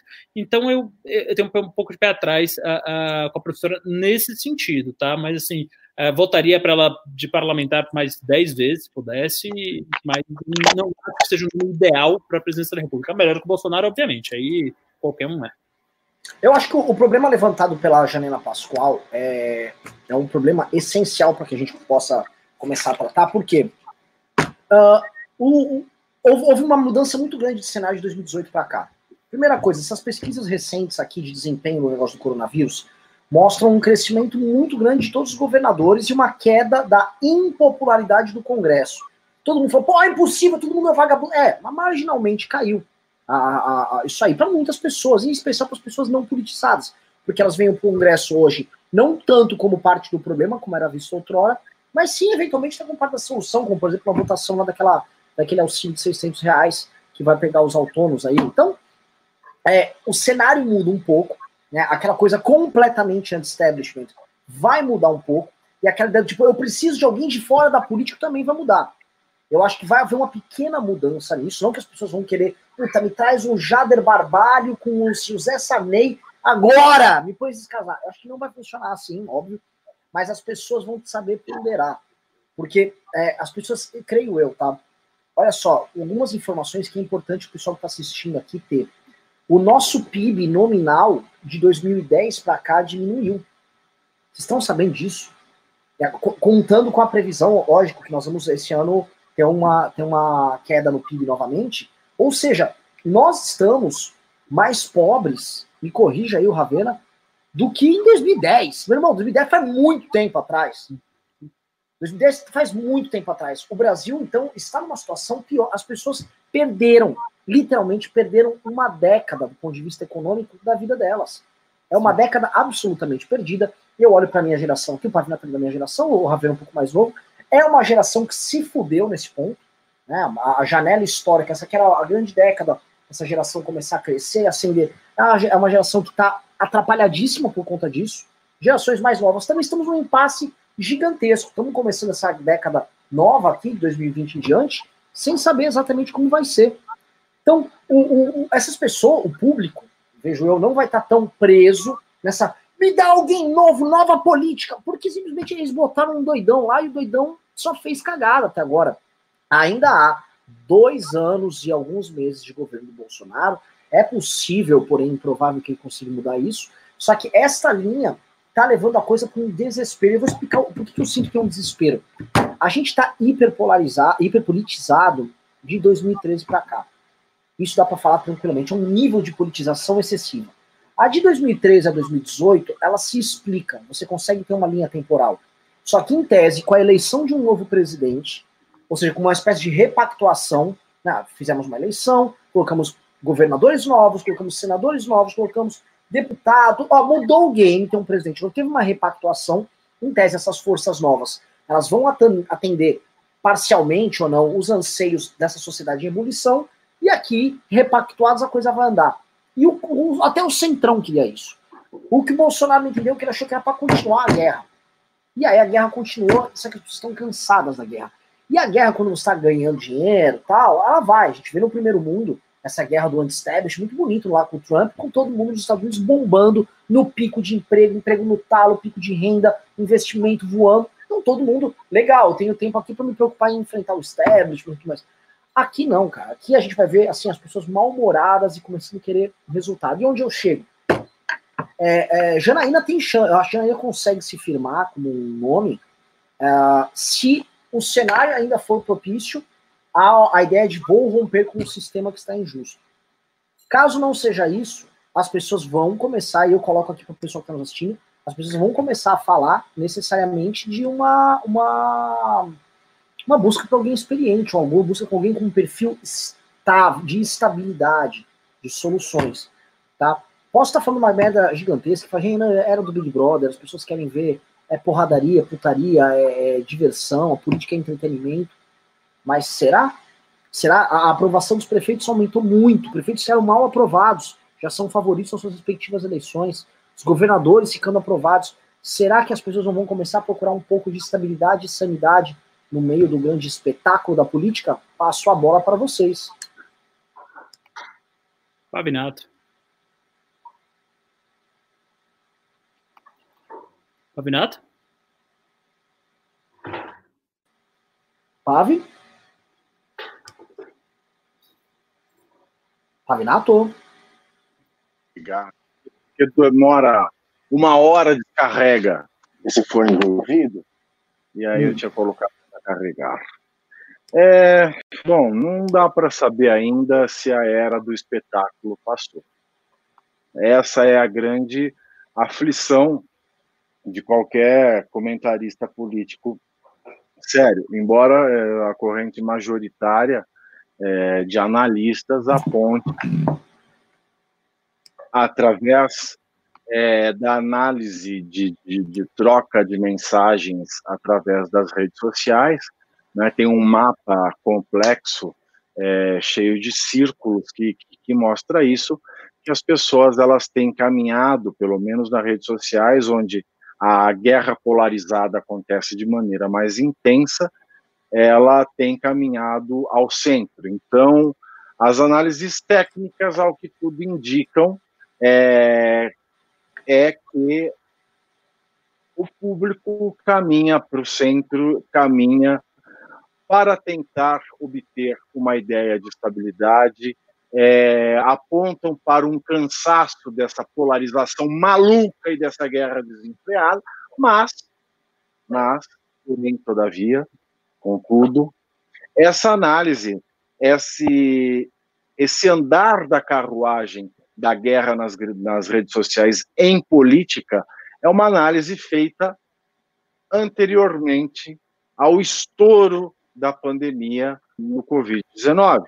O Covid-19 ele reacendeu de maneira diferente uma briga de torcidas que já estava arrefecendo.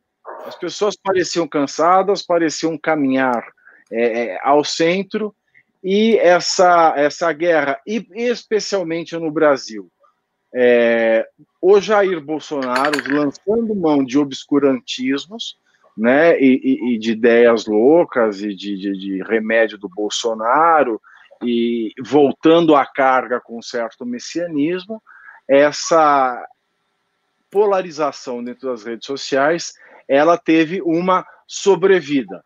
o que não quer dizer que passada, né, a, passado é, o pico dessa crise, né, a situação caminhando de volta para a normalidade, é, haja a volta para esse debate mais centrado em política. Mas eu acho que para as eleições desse ano, isso é muito difícil. As eleições desse ano, elas vão é, se pautar não mais pelo espetáculo, né, que vinha é, ditando a regra dos rumos da política desde a eleição do Jair Bolsonaro, ela vai se pautar mais pelo quesito da saúde. Não é? Se houver a eleição desse ano, o assunto vai ser um só, né? vai ser saúde, vai ser coronavírus. Ninguém vai querer saber de, de, de como o Estado ou o município, o município, é, são eleições municipais, é, vai pagar as dívidas contraídas depois de passado o prazo é, desse orçamento de guerra. O assunto ele vai girar em torno de leitos hospitalares, de médicos, é, de valorização do sistema único de saúde, de prevenção de doenças, de amparo social às pessoas que vão perder a sua renda. Então, tudo vai girar em torno é, da saúde nessas eleições municipais. Agora, para 2022, é, eu acredito que se o Brasil conseguir sair é, junto com os outros países é, dessa crise sem precedentes é, na modernidade, que é essa, essa guerra contra um inimigo é, invisível, existe sim a possibilidade do diálogo é, se despolarizar e caminhar como vinha acontecendo para um centro das pessoas preocupadas mais em ter alguma é, estabilidade. Porque as pessoas elas gostavam do espetáculo, da guerra, é, do quanto pior melhor, da baixaria, enquanto elas não sentiam na pele né, o, o, toda a população o efeito da baixaria. Agora está todo mundo trancafiado é, em casa, está todo mundo querendo sair de casa, está todo mundo querendo que a coisa acabe da melhor maneira. Então, para que isso acabe da melhor maneira, as pessoas elas vão descobrir que o caminho do meio, o caminho mais centrado, que a observação de parâmetros científicos é melhor que a observação de parâmetros messiânicos. As pessoas elas vão entender isso de alguma forma e eu acredito sim que passar dessa polarização entre inimigos do coronavírus e amigos do coronavírus, né? Porque o bolsonarismo transformou uma discussão sobre a vida em mais uma é, em mais um debate de time de futebol, em mais um debate sanguinolento de time em boteco. É, passado tudo isso, eu acho que a tendência, de fato, é o debate tentar voltar é, para a região é, central com mais serenidade, com mais preocupação é, nos fatos do que no espetáculo. Quer comentar ou posso ir para os pimbas, pessoal? É... Bom, pode ir. Então, vamos para os pimbas. Vamos lá. Ulisses Júnior mandou dois reais e disse: É o Village People. Para é, seu, o seu cocar. Agnaldo Frutuoso mandou 18,90. Ó, Vinato, seu querido, obrigado por essas palavras sensatas. Adoro o seu Instagram. Obrigado, querido. Eu não sei quais palavras são essas, mas eu agradeço. Anderley Pastelo mandou 10 reais e disse: É possível traçar um paralelo antagônico, risos, risos, risos, entre a postura do Mandetta e do Moro? Acho que sim. Acho que sim. Eu, eu, eu queria uns. falar, mas eu fiquei quieto. Eu ia eu, falar. Eu posso falar um que eu, eu, já abordei aqui antes em, no, no, em texto. O Moro teve ano passado, naquele período da nomeação do Aras, ele teve uma janela para fazer dentro do governo Bolsonaro o que o Mandetta fez. E o Moro nunca fez. O Moro é um cara do come quieto. É o, o, Mandetta assumiu uma. E assim, os, aos Minions resta falar do passado do Mandetta, né? Ah, o Mandetta era um deputado que ele tem um escândalo lá, em, lá em Mato Grosso. Gozado, o Bolsonaro não olhou isso quando chamou o Mandetta para ser ministro, né? Aí bota os Minions dele para atacar. Mas o, o Mandetta, ele teve culhão de peitar de frente, e peitou mesmo, e peitou com classe, deixou o Bolsonaro nessas últimas duas semanas uma puta de uma saia justa, manteve a sua linha e se demitido, será demitido sem, vamos dizer assim, vender o que acreditou. Manteve a, a, a palavra dele de médico. O Moro, cara, ele vem sendo humilhado lá dentro e ele tá vendo o grande legado dele, que é a Operação Lava Jato, ser estuprada dentro do governo do Bolsonaro. Exato. E ele apagou agora, né? Apagaram, ele não tem mais lugar dentro do nesse palco. Não é. tem mais holofote para ele. E pior é. ainda, com essa história dos tablets, além de ele não ter, ele, ele puxou o holofote errado ainda, né, nessa Sim. hora de crise. Então a estratégia dele foi como toda a estratégia de empresa para 2020. Veio a pandemia, se ele tinha alguma estratégia no Come Quieto, deu errado agora. Sim. Anderley Pastelo mandou. Não, já foi. Anderley Pastelo mandou mais 10 reais e disse: Boa exclamação, Pavinato. Nesse ponto de vista, que grande parte da população é disfuncional, é mais simples considerar que para essa massa seguir um líder é mais simples do que compreender os fatos? Hum, desculpa, eu dormi. Boa explanação, Pavinato. Nesse ponto de vista, que grande parte da população é disfuncional, é mais simples Sim. considerar que para, para essa massa seguir um líder é mais simples de compreender os fatos? Exato, exato. Mas é, é, é você veja, é, é, é, a gente fala que o fanatismo da atualidade, né, é, é o fanatismo das pessoas que ficaram abobalhadas e sem lugar ao sol é, nessa era de liberdades e de múltiplas escolhas. Então as pessoas elas não têm preparo elas se veem atordoadas com escolhas sem fim para fazer, elas têm que se autodeterminar em tudo, não tem mais parâmetro ético, não tem mais parâmetro moral, ninguém mais sabe o que é certo, ninguém mais sabe o que é errado. Quando aparece um líder que vai tomar todas as decisões por ela, pronto, tá aí, eu vou entregar, eu já não tenho mais esperança nesse mundo, eu não tenho lugar ao sol nesse mundo moderno, eu não sei fazer escolhas, apareceu alguém que faz escolha por mim, então eu vou na dele. É claro, é muito, é muito mais fácil você lavar é, a cabeça de quem não tem nada dentro dela do que você lavar a cabeça de uma mente cheia de ideias. Próximo pimba aqui é do Juliano Lerrer, mandou 10 e falou: Bolsonaro é só um birrento. Se de fato ele estivesse preocupado com a crise, estaria com a economia, estaria empenhado no pós-crise, brigando para trazer para cá empresas que vão vazar da China no rearranjo produtivo.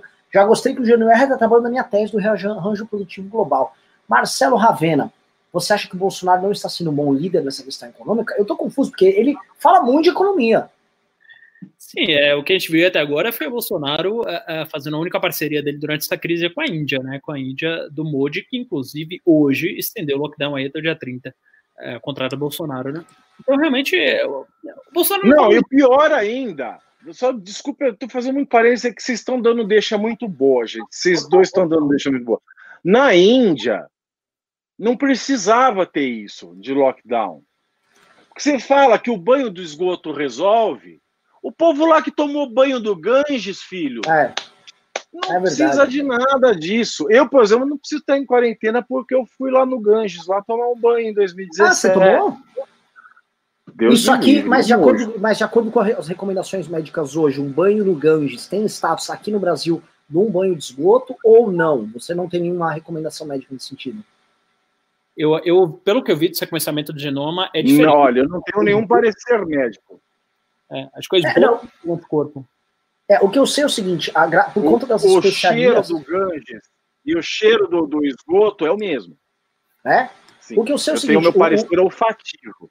É, o, o, o, esgoto do Ganges, por vir, em boa parte, ele ser composto de fezes de indianos, é, tem muitas especiarias lá e elas matam certos tipos de bactérias, uhum. é, não gerando a imunização. Eu ouvi falar que o banho de esgoto brasileiro é mais potente nesse sentido, tá? Ah, Lógico, não há consenso na academia sobre isso. Não, não há consenso. Tem, tem mais são os papers que eu li. É, mas é o. Esse sim deve ser chamado de remédio do Bolsonaro, né? Tomar banho de esgoto, porque é o mais próximo de, de solução aí que ele propôs. mais próximo, tomar banho de, de, esgoto é mais próximo de um rato ou de uma barata. Então, esse sim é, devia ser o remédio do Bolsonaro. Também. Mas assim, é, voltando àquela questão, se o Bolsonaro está preocupado com, a, com economia pós-crise. Cara, o Bolsonaro não sabe nem onde tá. O Bolsonaro é, é o Homer Simpson naquela sala lá de, de controle, sabe? Sim, do, da, é da usina nuclear. É, é, o que tá fazendo? Falta mais pensar em economia O cara acha que é gripezinha, não sei o quê. E hoje foi correr parece que caiu lá na, na, na corrida, né? É, uhum. Espero que não seja nada, de verdade. Espero que o histórico de atleta, né? Mas. Agora, um ponto que eu ia colocar aqui é o seguinte, né? É, os empresários bolsonaristas. O Luciano Hang está na lista da Forbes, é um dos homens mais ricos do Brasil. Ah, eu sou rico! Capitão Brasil! Olha, eu estou aqui! Pavinato! Você Olha é o Brasil! Eu quero ganhar dinheiro e você que morra! É o seguinte, o, o, a gente vê várias iniciativas, várias empresas brasileiras Vou pegar um concorrente dele, tá? A Magazine Luiza, que trabalha mais com internet, mas é concorrente, tem lojas físicas ao redor do Brasil. Acho que tem muito mais lojas que o Hang e o Ravena me corrija aí. Tem é... Hã? Muito mais. Muito, muito maior, né? Magazine Luiza, que é, que é uma, lo... é, uma, é, uma, é uma empresa comunista tal, que ela não é bolsonarista, a Magazine Luiza avisou que não vai demitir ninguém. Aí uhum. os oligopólios bancários também falaram que vão demitir, uma série de empresas avisou que não vai demitir ninguém. Uhum. O Hang, como bom patriota, já correu para fazer aquele acordo de pagar os 30%.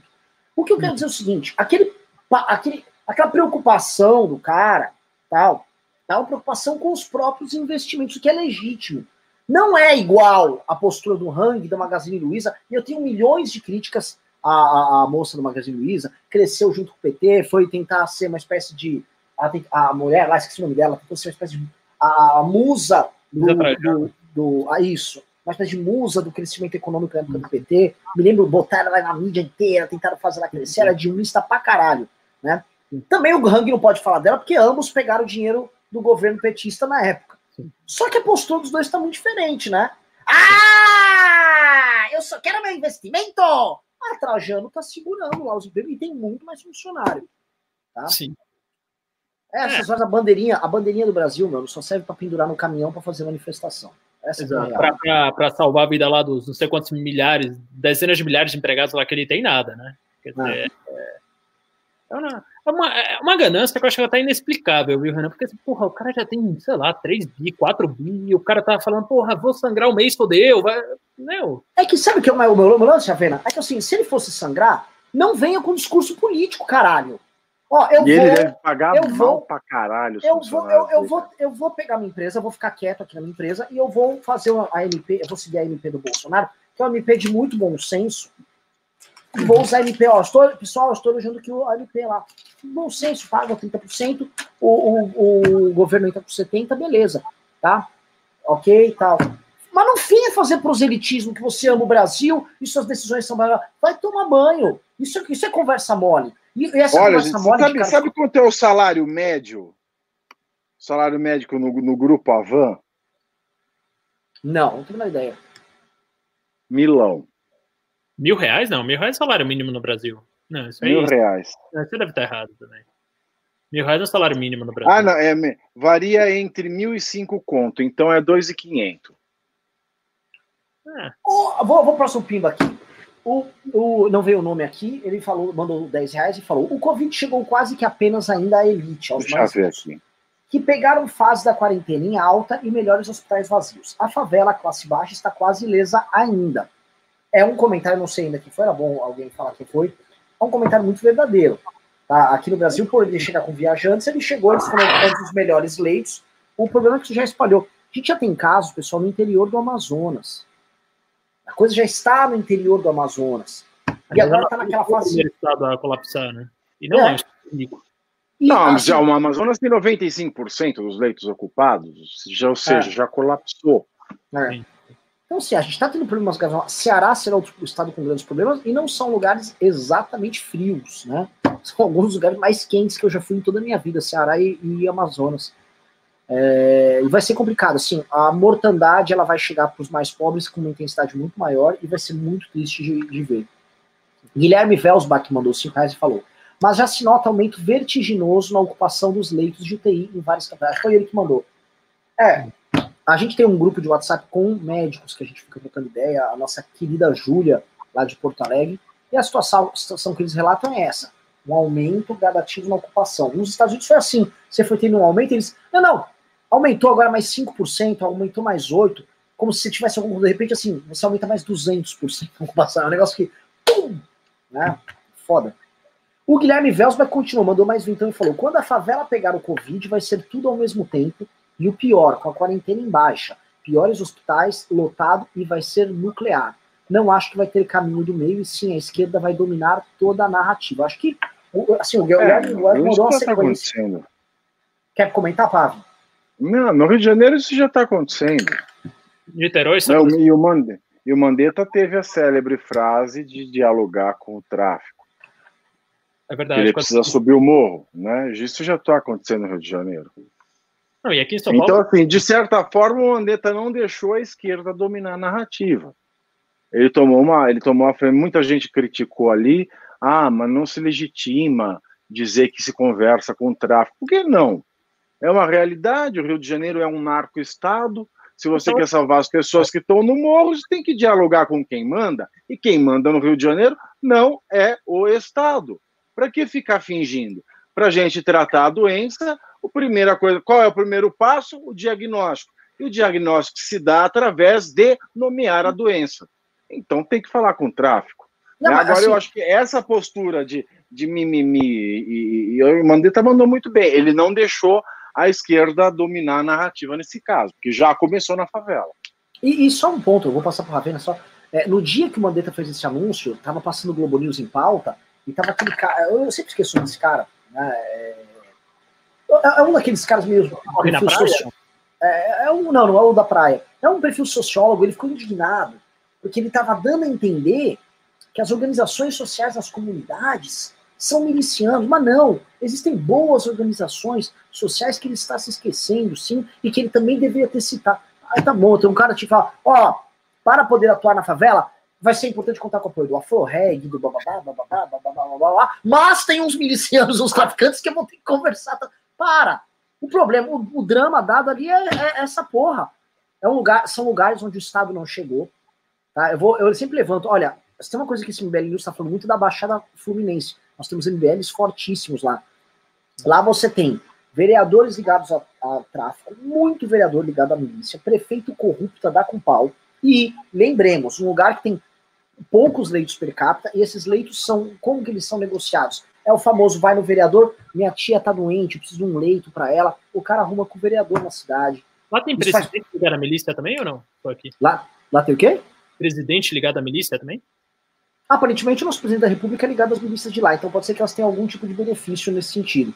É, é, acho que é possível, sim, que o presidente talvez eventualmente peçam, a milícia faça o pedido de alguns leitos.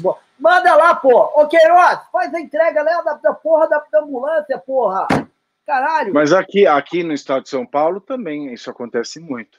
Eu não vou dizer o nome, vocês vão saber qual deputado é, mas eu não vou dizer o nome aqui não é? é? que recebe ligações do interior e fala eu preciso de um leito, ele pega o telefone e consegue um leito através de uma telefonada, e um berro e uma telefonada.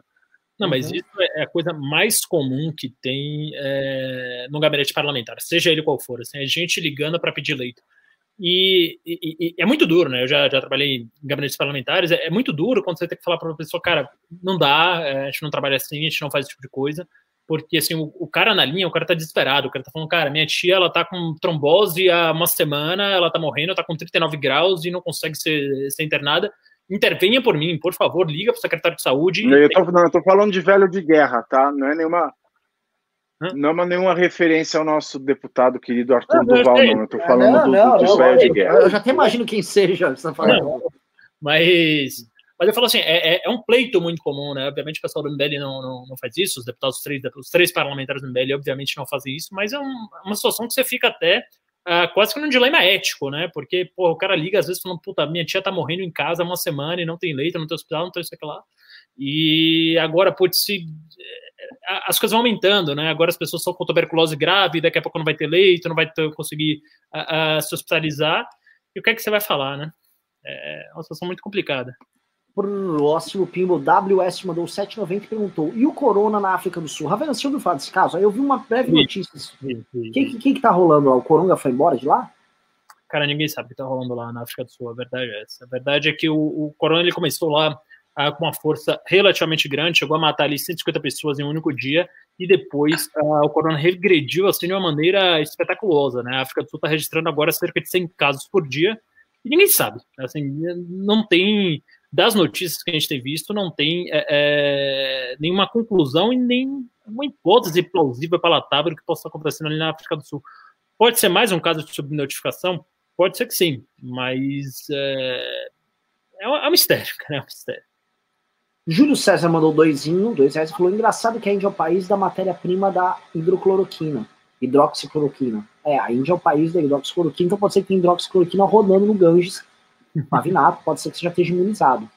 Marcos e você sabe que, que, que, que, remédio é super barato na Índia, né?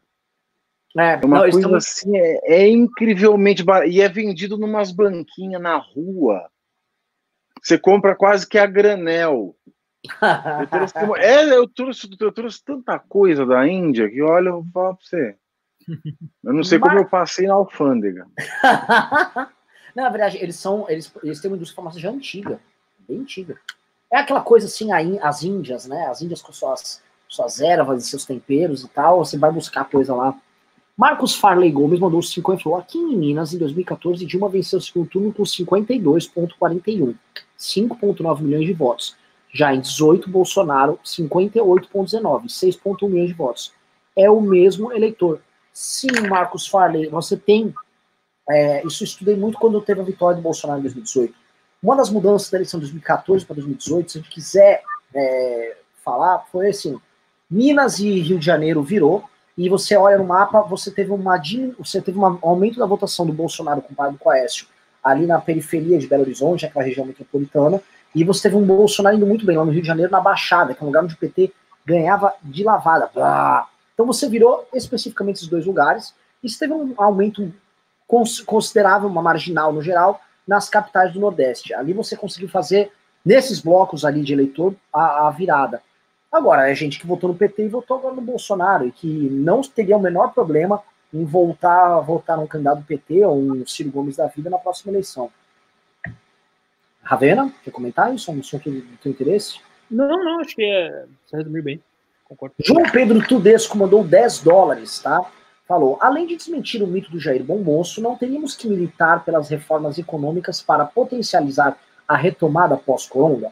Ou não estamos fazendo isso porque hoje não há espaço para este debate? Belíssimo Pimba, não só pelo valor, mas também pela, pelo conteúdo. Quem quer começar? Eu posso começar, João Pedro. É, primeiro, obrigado aí pelos seus quase 800 reais. É, e, assim, eu acho que. Primeiro, que é, acho que não há espaço, mas principalmente porque o próprio Bolsonaro está podando essas reformas, né? Quer dizer, está impedindo essas reformas de chegarem no Congresso. Uh, o Paulo Guedes ele já prometeu várias vezes, já deu vários é, sucessivos prazos para mandar a reforma tributária e até agora não mandou nada. Né? Existem dois textos uh, de autoria de cada uma das casas legislativas em discussão, mas ainda não veio sequer uma proposta, um parecer do governo uh, em relação a isso. Vale lembrar que a gente já está aí no 15º, 16 mês de mandato e isso era tratado aí como prioridade de Paulo Guedes. privatizações também não foi avançado nada relevante até agora é, que também seria uma das reformas prometidas pelo Paulo Guedes. É bom lembrar que o Paulo Guedes falou em um trilhão de reais uh, em, em é, venda só de em, em, privatizações em geral, né, entre privatizações e vendas de imóveis da, da União, o que seria mais do que suficiente para atravessar essa crise do corona, ainda sobrava 400 bilhões de reais de troco. Né? Isso também não veio ao Congresso. Uh, tinha a reforma administrativa também, que ia reduzir aí ao salário dos servidores públicos, enfim, que ia é, é, tornar eles demissíveis, fazer uma série de mudanças ali ah, nas carreiras de Estado, e que também, veja só você, não foi mandada sequer para o Congresso. Então, assim, falta vontade política, além de tudo, de discutir essas coisas. Não sei se tem espaço ou não no parlamento, se tem clima ou não, mas tem que, no mínimo, mandar, né?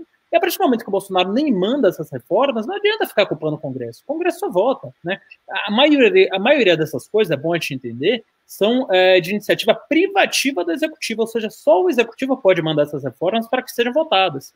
Então, se o Bolsonaro não manda essas reformas, não tem o que o Congresso fazer, não tem o que ficar falando, ah, Maia é corrupto, a Colômbia é corrupto, e é por isso que eles não votam nada. Blá, blá. Não, primeiro manda a reforma. Então, assim, acho que o governo Bolsonaro está falhando muito nisso, concordo com você que as reformas são mais do que essenciais ah, para a gente retomar o, o corona. É, mais do que isso, os investidores uh, estrangeiros estão vendo o Brasil como uma espécie de Argentina, uh, porque está aumentando muito o endividamento, então tem chance de a gente dar uma moratória aqui na frente. A gente pode ter um, um rebaixamento de rating mais uma vez, né, que é aquela nota soberana que as agências de rating dão, e o Lula comemorou muito quando chegou ao grau de investimento, depois a Dilma conseguiu cagar e, e, e jogar fora o nosso grau de investimento. Então, assim, é, é, realmente um ponto de muita preocupação, mas assim, quem está preocupado com isso somos nós, né? É, o Bolsonaro parece absolutamente despreocupado com isso, quer mais lacrar, mitar, falar do Droz Varela e, e, e dar entrevista para o Datena. Pave, quer comentar? Não, é, é, só acho que entrando no cerne da pergunta, né? Ele está querendo saber se nós, né, não temos um papel, né, nisso agora. Aqui do MBL, o que a gente pode fazer, a gente tem feito, né? principalmente através do MBL News. Né? Não é nenhuma hora de movimento de rua, porque as ruas devem é, estar vazias, né? não é um momento é, propício politicamente, nem em questão de saúde pública, né? nem em questão sanitária. Então, o que se pode fazer quando tudo a imprensa, é, as redes sociais, elas estão dominadas por dois assuntos: barbaridades do Bolsonaro e coronavírus. Né? A gente fica sem espaço de ação e com a pauta do Congresso toda tomada com essa questão é, é, é do coronavírus e a pauta do judiciário que vai ficar toda tomada com insuficiência da, da, da, do Sistema Único de Saúde pelo coronavírus, vai ser difícil a gente militar e cobrar a remessa de reformas. E também não sei como vão conseguir estruturar é, uma, uma votação de algo tão importante como, por exemplo, uma reforma administrativa ou tributária, com, com, com pessoas votando remotamente, só líderes é, dentro da, da Câmara, muita gente vai pedir nulidade disso, vai ser um pega para capar, ou seja, o momento é péssimo, não é inoportuno, claro, porque se nós fôssemos um país previdente, é um país é, é, é, é que se preocupasse com, com amanhã, que não é o nosso caso, é, isso estaria acontecendo já no parlamento, mas é quase que impossível que a pauta da normalidade, aquilo que nós estaríamos militando em condições normais de temperatura e pressão, é, venha a ter qualquer chance de sucesso nessa condição louca, inesperada, maluca de coronavírus. Bom, uh, vamos para o próximo pimba aqui. Agradecendo aqui que estamos com 1.200 pessoas acompanhando aqui nosso programa. Nós, vocês que deram like, fizeram chegar no gado, o gado veja, está educando o gado, o gado, a gente vai até pendurar aquele sininho no gado. Gado que é educado aí, que tá no comentário, a gente vai pendurar um sininho em você. Melhor, nossos seguidores estão pedindo sempre que eles combatem vocês ainda aí no chat, ainda dão umas estocadas aí em vocês, fica bem feio. E como diz o Marco Góes, hum, que delícia! Kombi só que lota, tá? A nossa combizinha é maravilhosa, Kombi deliciosa. Também queria comentar aqui para você jogar uma pergunta Tá? Vocês acham que Coronga vai dar bom? Ou seja, que nós vamos eliminar o Coronga? Ou vai dar merda? Um, vocês acham que o Brasil vai se dar bem com essa estratégia que ele está adotando de luta contra o Coronga? Dois, vamos nos dar mal, infelizmente. Tá? Votem aí. Porque eu vou já jogar. É, eu, vou, eu, vou, eu tô mandando aqui esses primas, eu vou querer que o Ravena comente um, um assunto aqui. Tá? É, Ravena, brevemente, eu tô olhando aqui os dados e tem 6 mil mortos lançados nos Estados Unidos para Coronga hoje. Que diabo é isso? É, os Estados Unidos ele pegou, é, vamos lá, os Estados Unidos morreram hoje 2.335 pessoas, né? É, esse é o número de mortes que ocorreram nas últimas 24 horas uh, nos Estados Unidos, pelo menos o, o dado oficial foi computado. O que é que aconteceu? Houve um teste extensivo em algumas, uh, algumas pessoas que vieram a óbito aí uh, lá nos Estados Unidos, em especial na cidade de Nova York, onde se constatou que muitos óbitos que foram lançados em outras causas eram pacientes que tinham ah, morrido de Covid, né? Em especial aí a população de rua, né? Que era a população mais vulnerável. Então, se não me engano, foi um universo de cerca de 12 mil pessoas em que se achou ah, 3.600 ah, pessoas que tinham ah, que testaram positivo para Covid já nas autópsias, né? Então, que infelizmente não tiveram nem oportunidade de chegar a um hospital ou de ter algum tratamento que fosse. Isso foi computado no, uh, uh, no total de mortes de hoje. Né? Então, mas assim, ainda assim, ainda tirando esse efeito trágico que, que aconteceu aí em Nova York, esse efeito muito inesperado, os Estados Unidos hoje também, pela primeira vez, é, passou aí das 2.300, dos 2.300 óbitos, né? Então, assim, a situação lá é, é, é desesperadora, é, é calamitosa. Assim, todos os dias nos Estados Unidos está morrendo um World Trade Center, né? Que até então era considerado a maior tragédia da história dos Estados Unidos. Claro, o World Trade Center tem algumas coisas que dão mais notícia, que estão mais são mais gráficas, né? As mortes do World Trade Center, obviamente, aquele avião batendo no prédio, aquela coisa toda, dá mais alarde, fica mais para a história, fere mais o ego do, do, americano, porque é um estrangeiro uh, batendo. Não que nesse caso não seja também, mas uh, o fato é que assim todos os dias para o pessoal ter a dimensão do tamanho dessa gripezinha, está morrendo um World Trade Center nos Estados Unidos, né? todos os dias de 2020. Então é uma situação muito ruim.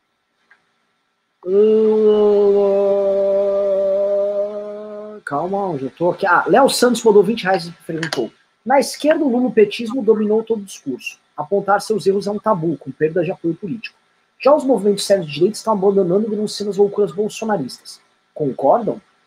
Olha, inclusive esse tema de, um, de, um, de um, uma livezinha que eu vou fazer no meu Instagram hoje. Vou até começar a ensaiar lives temáticas Inclusive, peço, se Ravena e o Pavinato quiserem fazer uma participação lá, eu boto vocês para comentarem isso.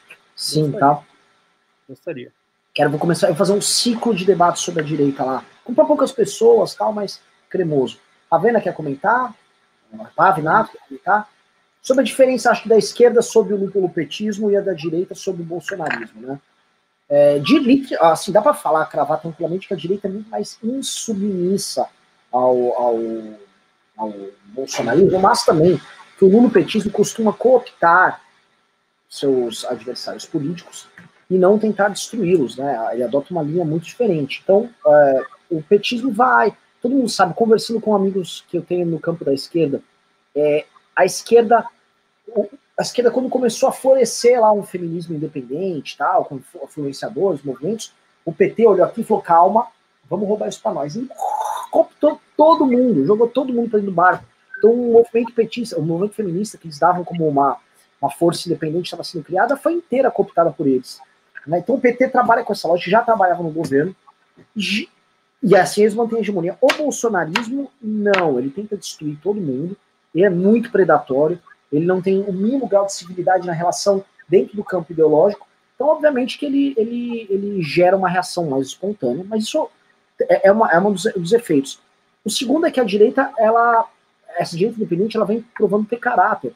E, porque é o seguinte, você perder muitos seguidores, perder base de doadores, como aconteceu com o MBL, como aconteceu com a Janela Pascoal, como aconteceu com o Kim, como aconteceu com o Felipe Moura Brasil, como aconteceu com tantas, tantos formadores de opinião, tantas lideranças, isso obviamente é coisa que o oportunista não faz. O oportunista, ele mantém essa base, vai só querer de uma maneira de encontrar uma oportunidade melhor de aumentar, não de reduzir eventualmente sua base de apoio.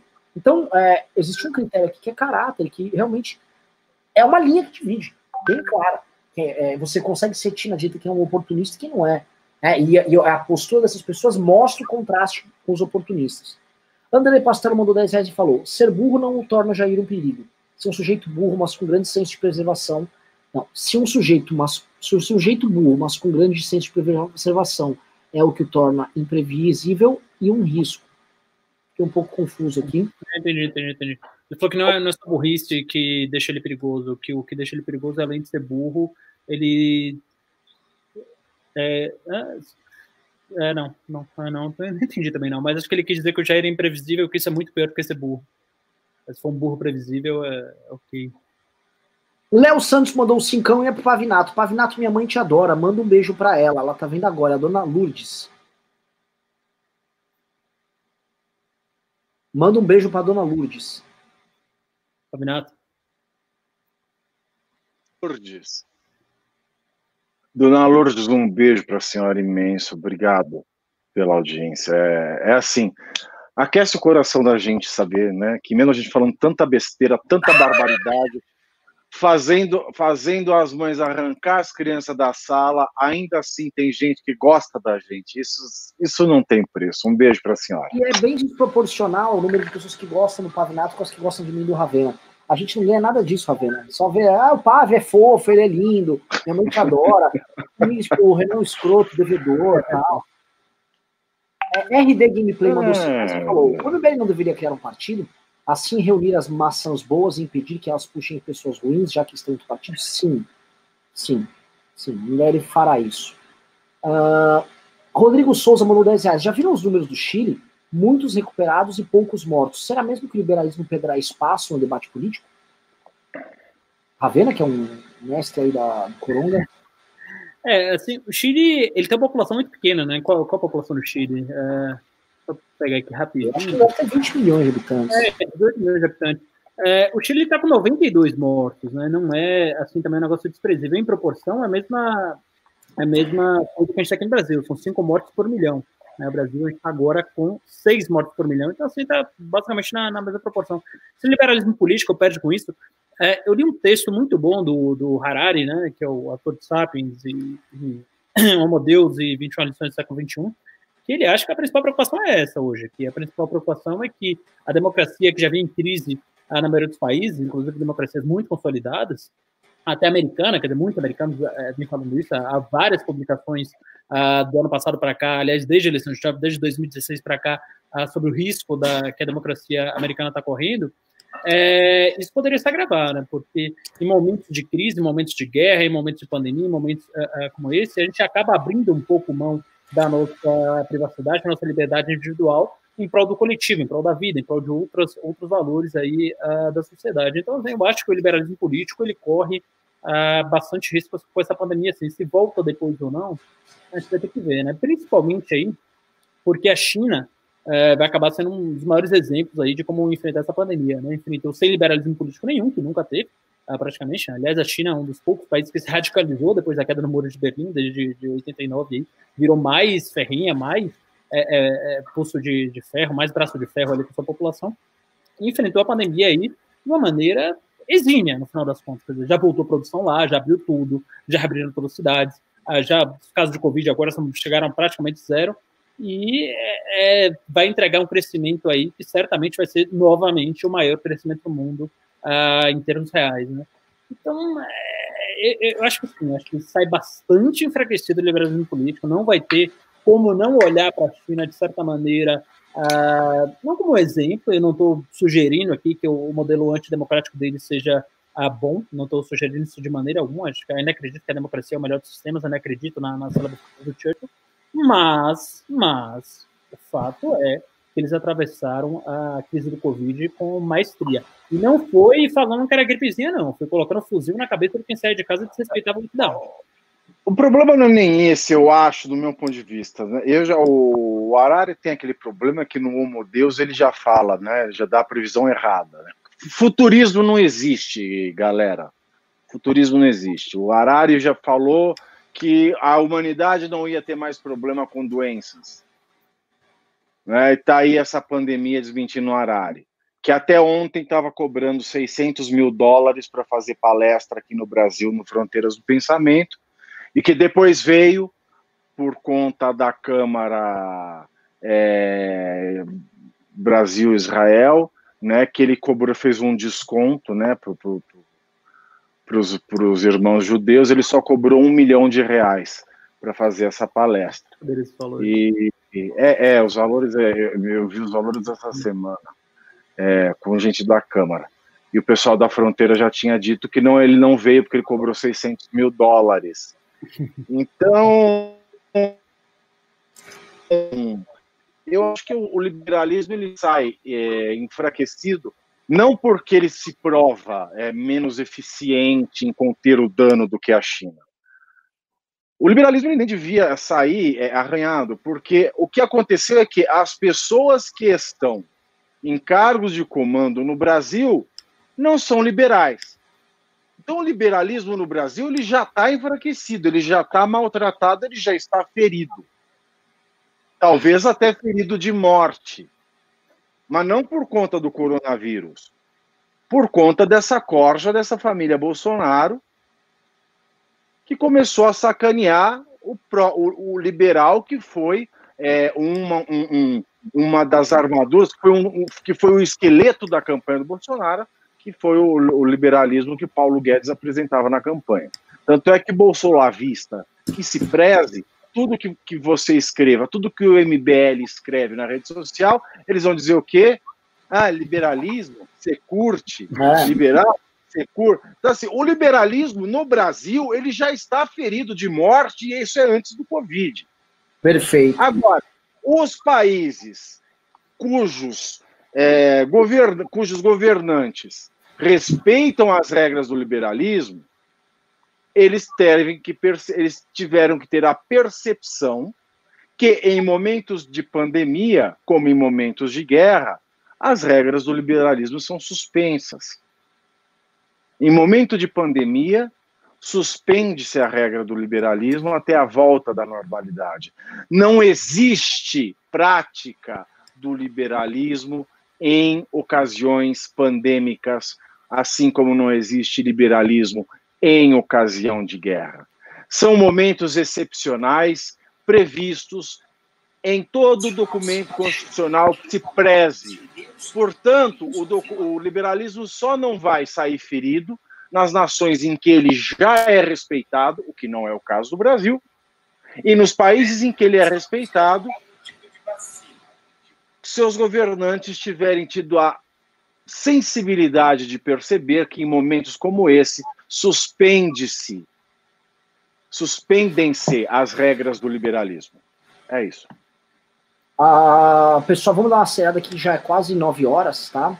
É, nosso Fred operador precisa jantar. Então é o seguinte: quem pimbou, pimbou, quem não pimbou, não pimba mais. Eu vou ler aqui tudo, vamos fazer aqui uma, uma, uma, uma força-tarefa aqui de pimba. Vamos lá. Uh, Eric Delfino Moura mandou dois, dois reais e falou: Caio Coppola é oportunista, mas é formado. Acho que ele deve estar se referindo ali. Parabéns. A, a Cinema lá. Eu, eu não sou oportunista, mas também não sou formado. Vano mandou cinco reais e já falou: já pensaram na hipótese de fazer um leilão de pingas para quem ganhar poder participar no News? Eu tentaria essa parada. Olha, agora que tem esse News remoto, podemos fazer um leilão, sim fazer um leilão. Vou fazer o seguinte, eu amanhã... vou fazer um leilão. Quem dá mais pelo meu coração? Vamos fazer amanhã um leilão de Vamos. Guilherme Vels... mínimo 500 reais. Quem então? Guilherme Velsbach mandou dois reais e falou: tem pimba do início da live que foram ignorados. Tem? Puta que pariu, Guilherme. Tô vendo aqui, vou procurar. Ah, ah, sim, puta que pariu. Ah, pera, caralho. Eu vou ler aqui, são vários dele no começo. É... Caralho, ó. O Elton Nobre mandou dois reais e falou: não brigue com o Benê, não é momento para isso. A gente não brigou com o Benê, tá? O Benê que foi atacar o Arthur meio desnecessariamente. Guilherme Velsbach mandou 10 reais e falou: repararam como os números do Covid caíram no feriadão e subiram praticamente na terça? No Brasil, até o Covid tira folga no feriadão, mais fim de semana, segunda de ressaca. Pois é, o Covid está tropicalizado. Falaram que ele ia se adaptar, adaptou. Não, não, é uma coisa, é uma coisa que, que, que o Pedro Ravirão já falaram aqui. Ele cai depois de um período de observância da quarentena. Então, antes do feriado, houve observância da quarentena. Então, os números que saíram no feriado são os números da, da época da observância, entendeu? Hum, e depois, quando você relaxou, ele sobe, porque os números eles saem depois da análise. É, é isso, é essa janela. Acho que falou isso foi o Pedro na semana passada. Aliás, foi muito boa a participação do, foi, do, do, foi. Pedro aqui. Tem que fazer voltar essa semana. Exato. Guilherme Velsba mandou 20 coisa. reais, falou: quando falam que os negros são os maiores vítimas do Covid, não se deve apenas ao fato da diferença social, que interfere assim. Negros possuem maiores índices de hipertensão, diabetes, obesidade e anemia falciforme. A anemia falciforme, os negros têm, italianos também têm. Agora, esse tipo de doença, como hipertensão, diabetes, obesidade, não é hoje em dia mais presente em camadas mais populares também? Essa é uma pergunta que fica. Eu costuma-se ter esse tipo de, de relação, tá? Ah, o Brasil tem, por exemplo, um terço da população tem hipertensão, se não me engano. Guilherme Velsbach mandou mais 10 reais e falou: pesquisas mostram que o SARS-CoV-2 tem forte disseminação pelos sapatos. Então fica a dica, geral. Faça igual os japas e não utilizem o tênis de rua dentro de casa e o limpe. Não sabia disso. Vou começar. Mostra que eu tô, tô aqui na praia, ninguém anda na rua. Corona, o corona é morto pelo, pelo sei lá, pela, pelo chikungunya. Guilherme Velsberg mandou 10 reais falou: concordo com o professor Ricardo em outras lives que o Mandetta não tem capital para a candidatura à presidência. Mas e como vice? Vice do Moro? Do Caiado ou outro? Pra qualquer coisa, para governador, para prefeito, para. É, não concorreu para nada na última. É, né? para deputado, de para senador, né? Ele tem ainda o mandato dele para cumprir. Pode sair para o Senado, porra. Ir para o Senado, querido, é como você ir para o paraíso sem morrer antes. Então ele pode querer o Senado. Gustavo Braga mandou. Não, Marcos Farley Gomes mandou dois reais e falou: o Brasil dá um passo para frente, dois para trás sempre. É um clássico. Gustavo Braga mandou cinco e falou: o Brasil daria apoio. Não, o MBL daria apoio da, pra, daria apoio da Janaína desde o primeiro turno, caso ela fosse presidência em 2022? Eventualmente sim. Ela é uma pessoa que tem um caráter ótimo. Eu acho que se o projeto político for bem montado, eu acho que não dá para endossar um projeto político que não seja bem montado, bem construído. Ah.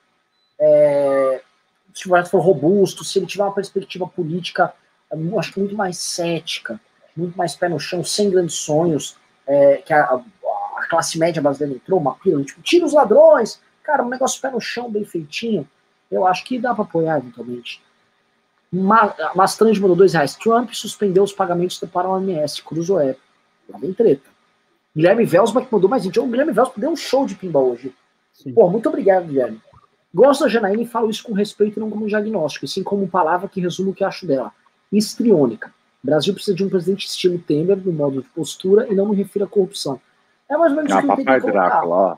Papai Drácula. Você vê o seguinte, como as pessoas ficariam calmas se tivesse um, um chefe de Estado, um governante, né? Aquela pessoa que estou governando, fique tranquilo, vou fazer uso de todos os recursos que a nossa comunidade pode oferecer para sairmos juntos desse problema. É isso que as pessoas queriam vir. Na toa, que elas foram se abraçar o Mandetta. Né? Vamos lá. Uh... Uh, Érico Vieira Pérez mandou 10 reais. Ontem falei sobre ser mais ativo no combate ao Bolsonaro e acho que não fui compreendido. Não falta memes e vídeos para atingir a base da sociedade? Cada dia vejo maior adesão aos memes bolsonaristas.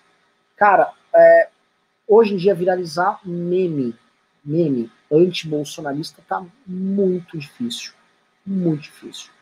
Até porque as pessoas que estão viralizando, estão loucas nessa intensidade de rede social hoje, são pessoas que estão muito bolsonaristas, estão muito fanáticas. Né? Fazer isso colar tá difícil. Assim, vídeos estão rodando, memes é, temáticos, sérios, façam cobertura, tá rodando. Mas eu concordo com esse ponto. A, a viralização memética, é, ela ainda não pegou, até porque não existe um movimento na sociedade civil anti-bolsonarista que, que permita isso.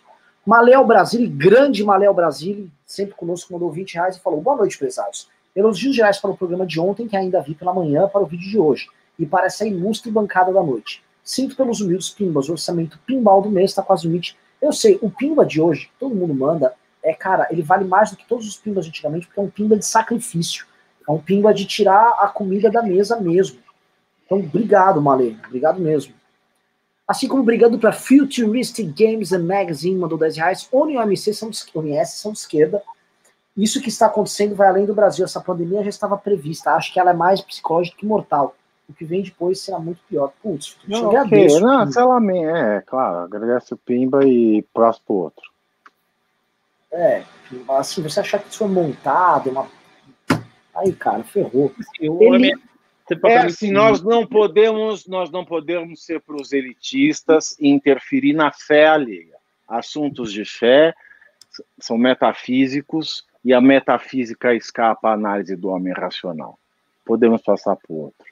Eliana Kamanchek mandou 52 reais e falou: e essa pouca, aliás, pimbaralho. Muito obrigado, Eliana. Essa pouca vergonha dos sindicatos negociando contratos de trabalho, empregadores quebrando, também abriu-se um precedente para voltar a roubalheira nas prefeituras. Simples, põe na conta do corona é só um ponto verdadeiro. Né? O Lewandowski deu aquela pontadinha. É, os sindicatos querem achar que tem o, o finalmente eles viram um conflito para eles poderem ganhar dinheiro no meio do conflito. Né? Negociações estão rodando aos montes. O Thiago é, é advogado, já está atuando na área. Essa, essa, essa, essa, essa previsão essa previsão do, do sindicato tem que ser derrubada, porque é uma, é uma exigência dada por liminar desastrosamente pelo Lewandowski, que não entende porra nenhuma de direito do trabalho, e não deve ter nenhum assessor que entenda também. Espero que o Pleno derrube esta merda dessa, dessa previsão. Isso vai agora, julgamento na quinta-feira. Aqui na torcida para que caia essa exigência do, do sindicato anuir com a negociação entre empregador e empregado. Uh, próximo filme, estamos quase terminando aqui. João Pedro Tudesco mandou 5 dólares, uma fortuna, e falou: Renan, sou aquele coordenador de Dallas e fiquei sem prova do seu convite para o grupo de líderes. Pode repeti-lo aqui para eu mandar para o Carratu? Obviamente. Carratu, convide-o para o grupo de líderes. Ele, além de ser um coordenador é, externo nosso, ele também é um cara que tem muito legal, um cara inteligente. Primeiro, o cara só tem qualidade aqui. João Pedro Tudesco mandou outros. Não, repetiu aqui.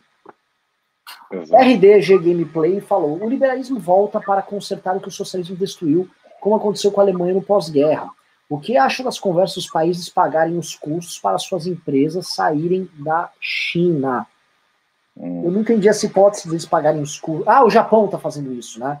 Sim. Ele está falando que ele vai pagar para as empresas se reinstalarem no Japão e voltarem a ter suas manufaturas lá. Sabendo que a gente vai ter hoje um ganho de produtividade muito grande com automação e tal, para os países ricos vai ser fácil isso, né? É, eu quero ver como é que vai ser para os mais pobres. Agora é... Pra mulher, pra mulher rica falar pro marido que bate nela assim, dá uns tabef toda quarta, quinta e sexta nela lá. Chega cá e fala, ah, vagabunda. Pra mulher que ela tem dinheiro de família, fala, vou sair, vou para a casa de mamãe, é fácil. Agora, para a mulher que ela depende do marido, não, não, é. não, nunca foi uma atendente de loja, ela tem que continuar levando as bifas, filho. É. E rezar para Maria da Penha dar uma protegida ali. Porque voltar para casa de mamãe não rola. É, é o nosso caso aqui com a nossa sojinha, né? Paga, tá pagando o nosso mingau. Guilherme Velsbeck mandou 10 reais e falou: falar que as pessoas que estão no poder no Brasil agora não são liberalismo não é a mesma desculpa que a esquerda usa para falar que Venezuela não era socialismo não é provocação, é só observação. Um belo, belo argumento, só que assim, é, integrantes do movimento liberal brasileiro estão no governo sim, e a gente tem integrantes do movimento liberal brasileiro passando pano para esta merda loucamente. Acho que isso aí é consenso. Agora, que eles defendem o liberalismo lá, acho que é só uma, assim, é uma perspectiva muito restrita e tosca do liberalismo econômico. Não, e a família do presidente claramente, claramente esculacha o liberalismo. Essa Sim. história de liberal ser curte é um esculacho homofóbico é, para o liberalismo. É, a família presidencial esculacha o liberalismo com todas as de forma escrita. Está escrito, assim, não, não tem nenhum que interpretar. Sim, sim. sim. É, Marcos Farley Gomes mandou dois reais, falou: Brasil dá um passo para frente, dois para trás de novo. Gustavo Braga mandou cinco reais, falou: o MBL daria apoio da Janaína desde o primeiro turno, mas já foi, já foi espima. Ah, tá, o Fred não, então. Agora é... é o riso, o riso ficou muito louco aí, ó. Tá mandando tudo de novo. Chega, ah, riso, já lembro. Ah, é o riso. Bom, li todos é. os pimbas. Agradeço de coração. Belíssimo programa. Batemos nossos 1.200 pessoas aqui. Tá? Saio com a alma leve de ter feito um programa onde nós estamos a verdade. Porque o que tem gente de alma pesada aqui, de alma. Como o senhor Osmar Terra, que vão ter que começar a explicar esse monte de barbaridade que estavam falando Tá? Eu também saio leve com o estômago roncando. Ah, tá, é, eu vou ter que fazer jantar aqui ainda. Palavras finais aqui do nosso querido Pave e do nosso querido Ravenius. Eu agradeço a vocês, estou esperando minha quentinha do Fazano, espero vê-los essa semana de novo, tá? Um beijo, cuidem-se nesse outono, nesse outono de São Paulo, que é muito parecido com o clima da primavera de Milão. O que mais é que eu diga? Gente, não, brincadeira. É, brincadeiras à parte, é, obrigado pela audiência, obrigado pelos pimbas, é sempre um prazer estar com você, com o Ravena aqui. E vamos que vamos, continuando aí na nossa luta contra os absurdos da família Bolsonaro e tentando trazer racionalidade para o debate no país. Obrigado. Obrigado aí, obrigado pelo convite e estou ansiosíssimo para a live das 23 aqui. Só vou jantar rapidinho aí e ficar contando segundos, porque daqui a pouco tem mais, né? Pois é, pois é. Eu, vocês se eu não dormir, se não dormir, eu apareço, tá? Porque eu tô cansado. Eu acordei hoje cedo pra caralho. Mas se eu não Só dormir, eu apareço sim. Que o Michael Siqueira, ele manda alguns dos, dos melhores pimbas. Ele mandou o seguinte, tá? Acabou minha manteiga, minha roupa na varanda fede, a leite vencido. Hoje vejo o MBL News nu e besuntado com azeite de oliva, mas ouvindo bons argumentos e predições. Parabéns pelo trabalho. Olha, olha lindo esse pimba. E acho é, que, a, e lembrando que Marlon Brando usou manteiga na Maria Schneider, hein? Cuidado com esse azeite. verdade, verdade, verdade. em O Último Tango em Paris. Verdade. Com, com essa importante referência aqui, a filme é dos anos 70, esse filme, não é? Dou este BR News por encerrado. Muito obrigado, galera. Me vejam ó, no meu Instagram, 11 horas, discutindo se é possível ter direita a despeito de Bolsonaro, tá? Vamos lá, faz pergunta, vai ser engraçado. Os dois aqui estão convidados, convidei o Ricardo, convidei até o Danilo. Acho que ele não vai poder, mas, enfim, é isso. Fui!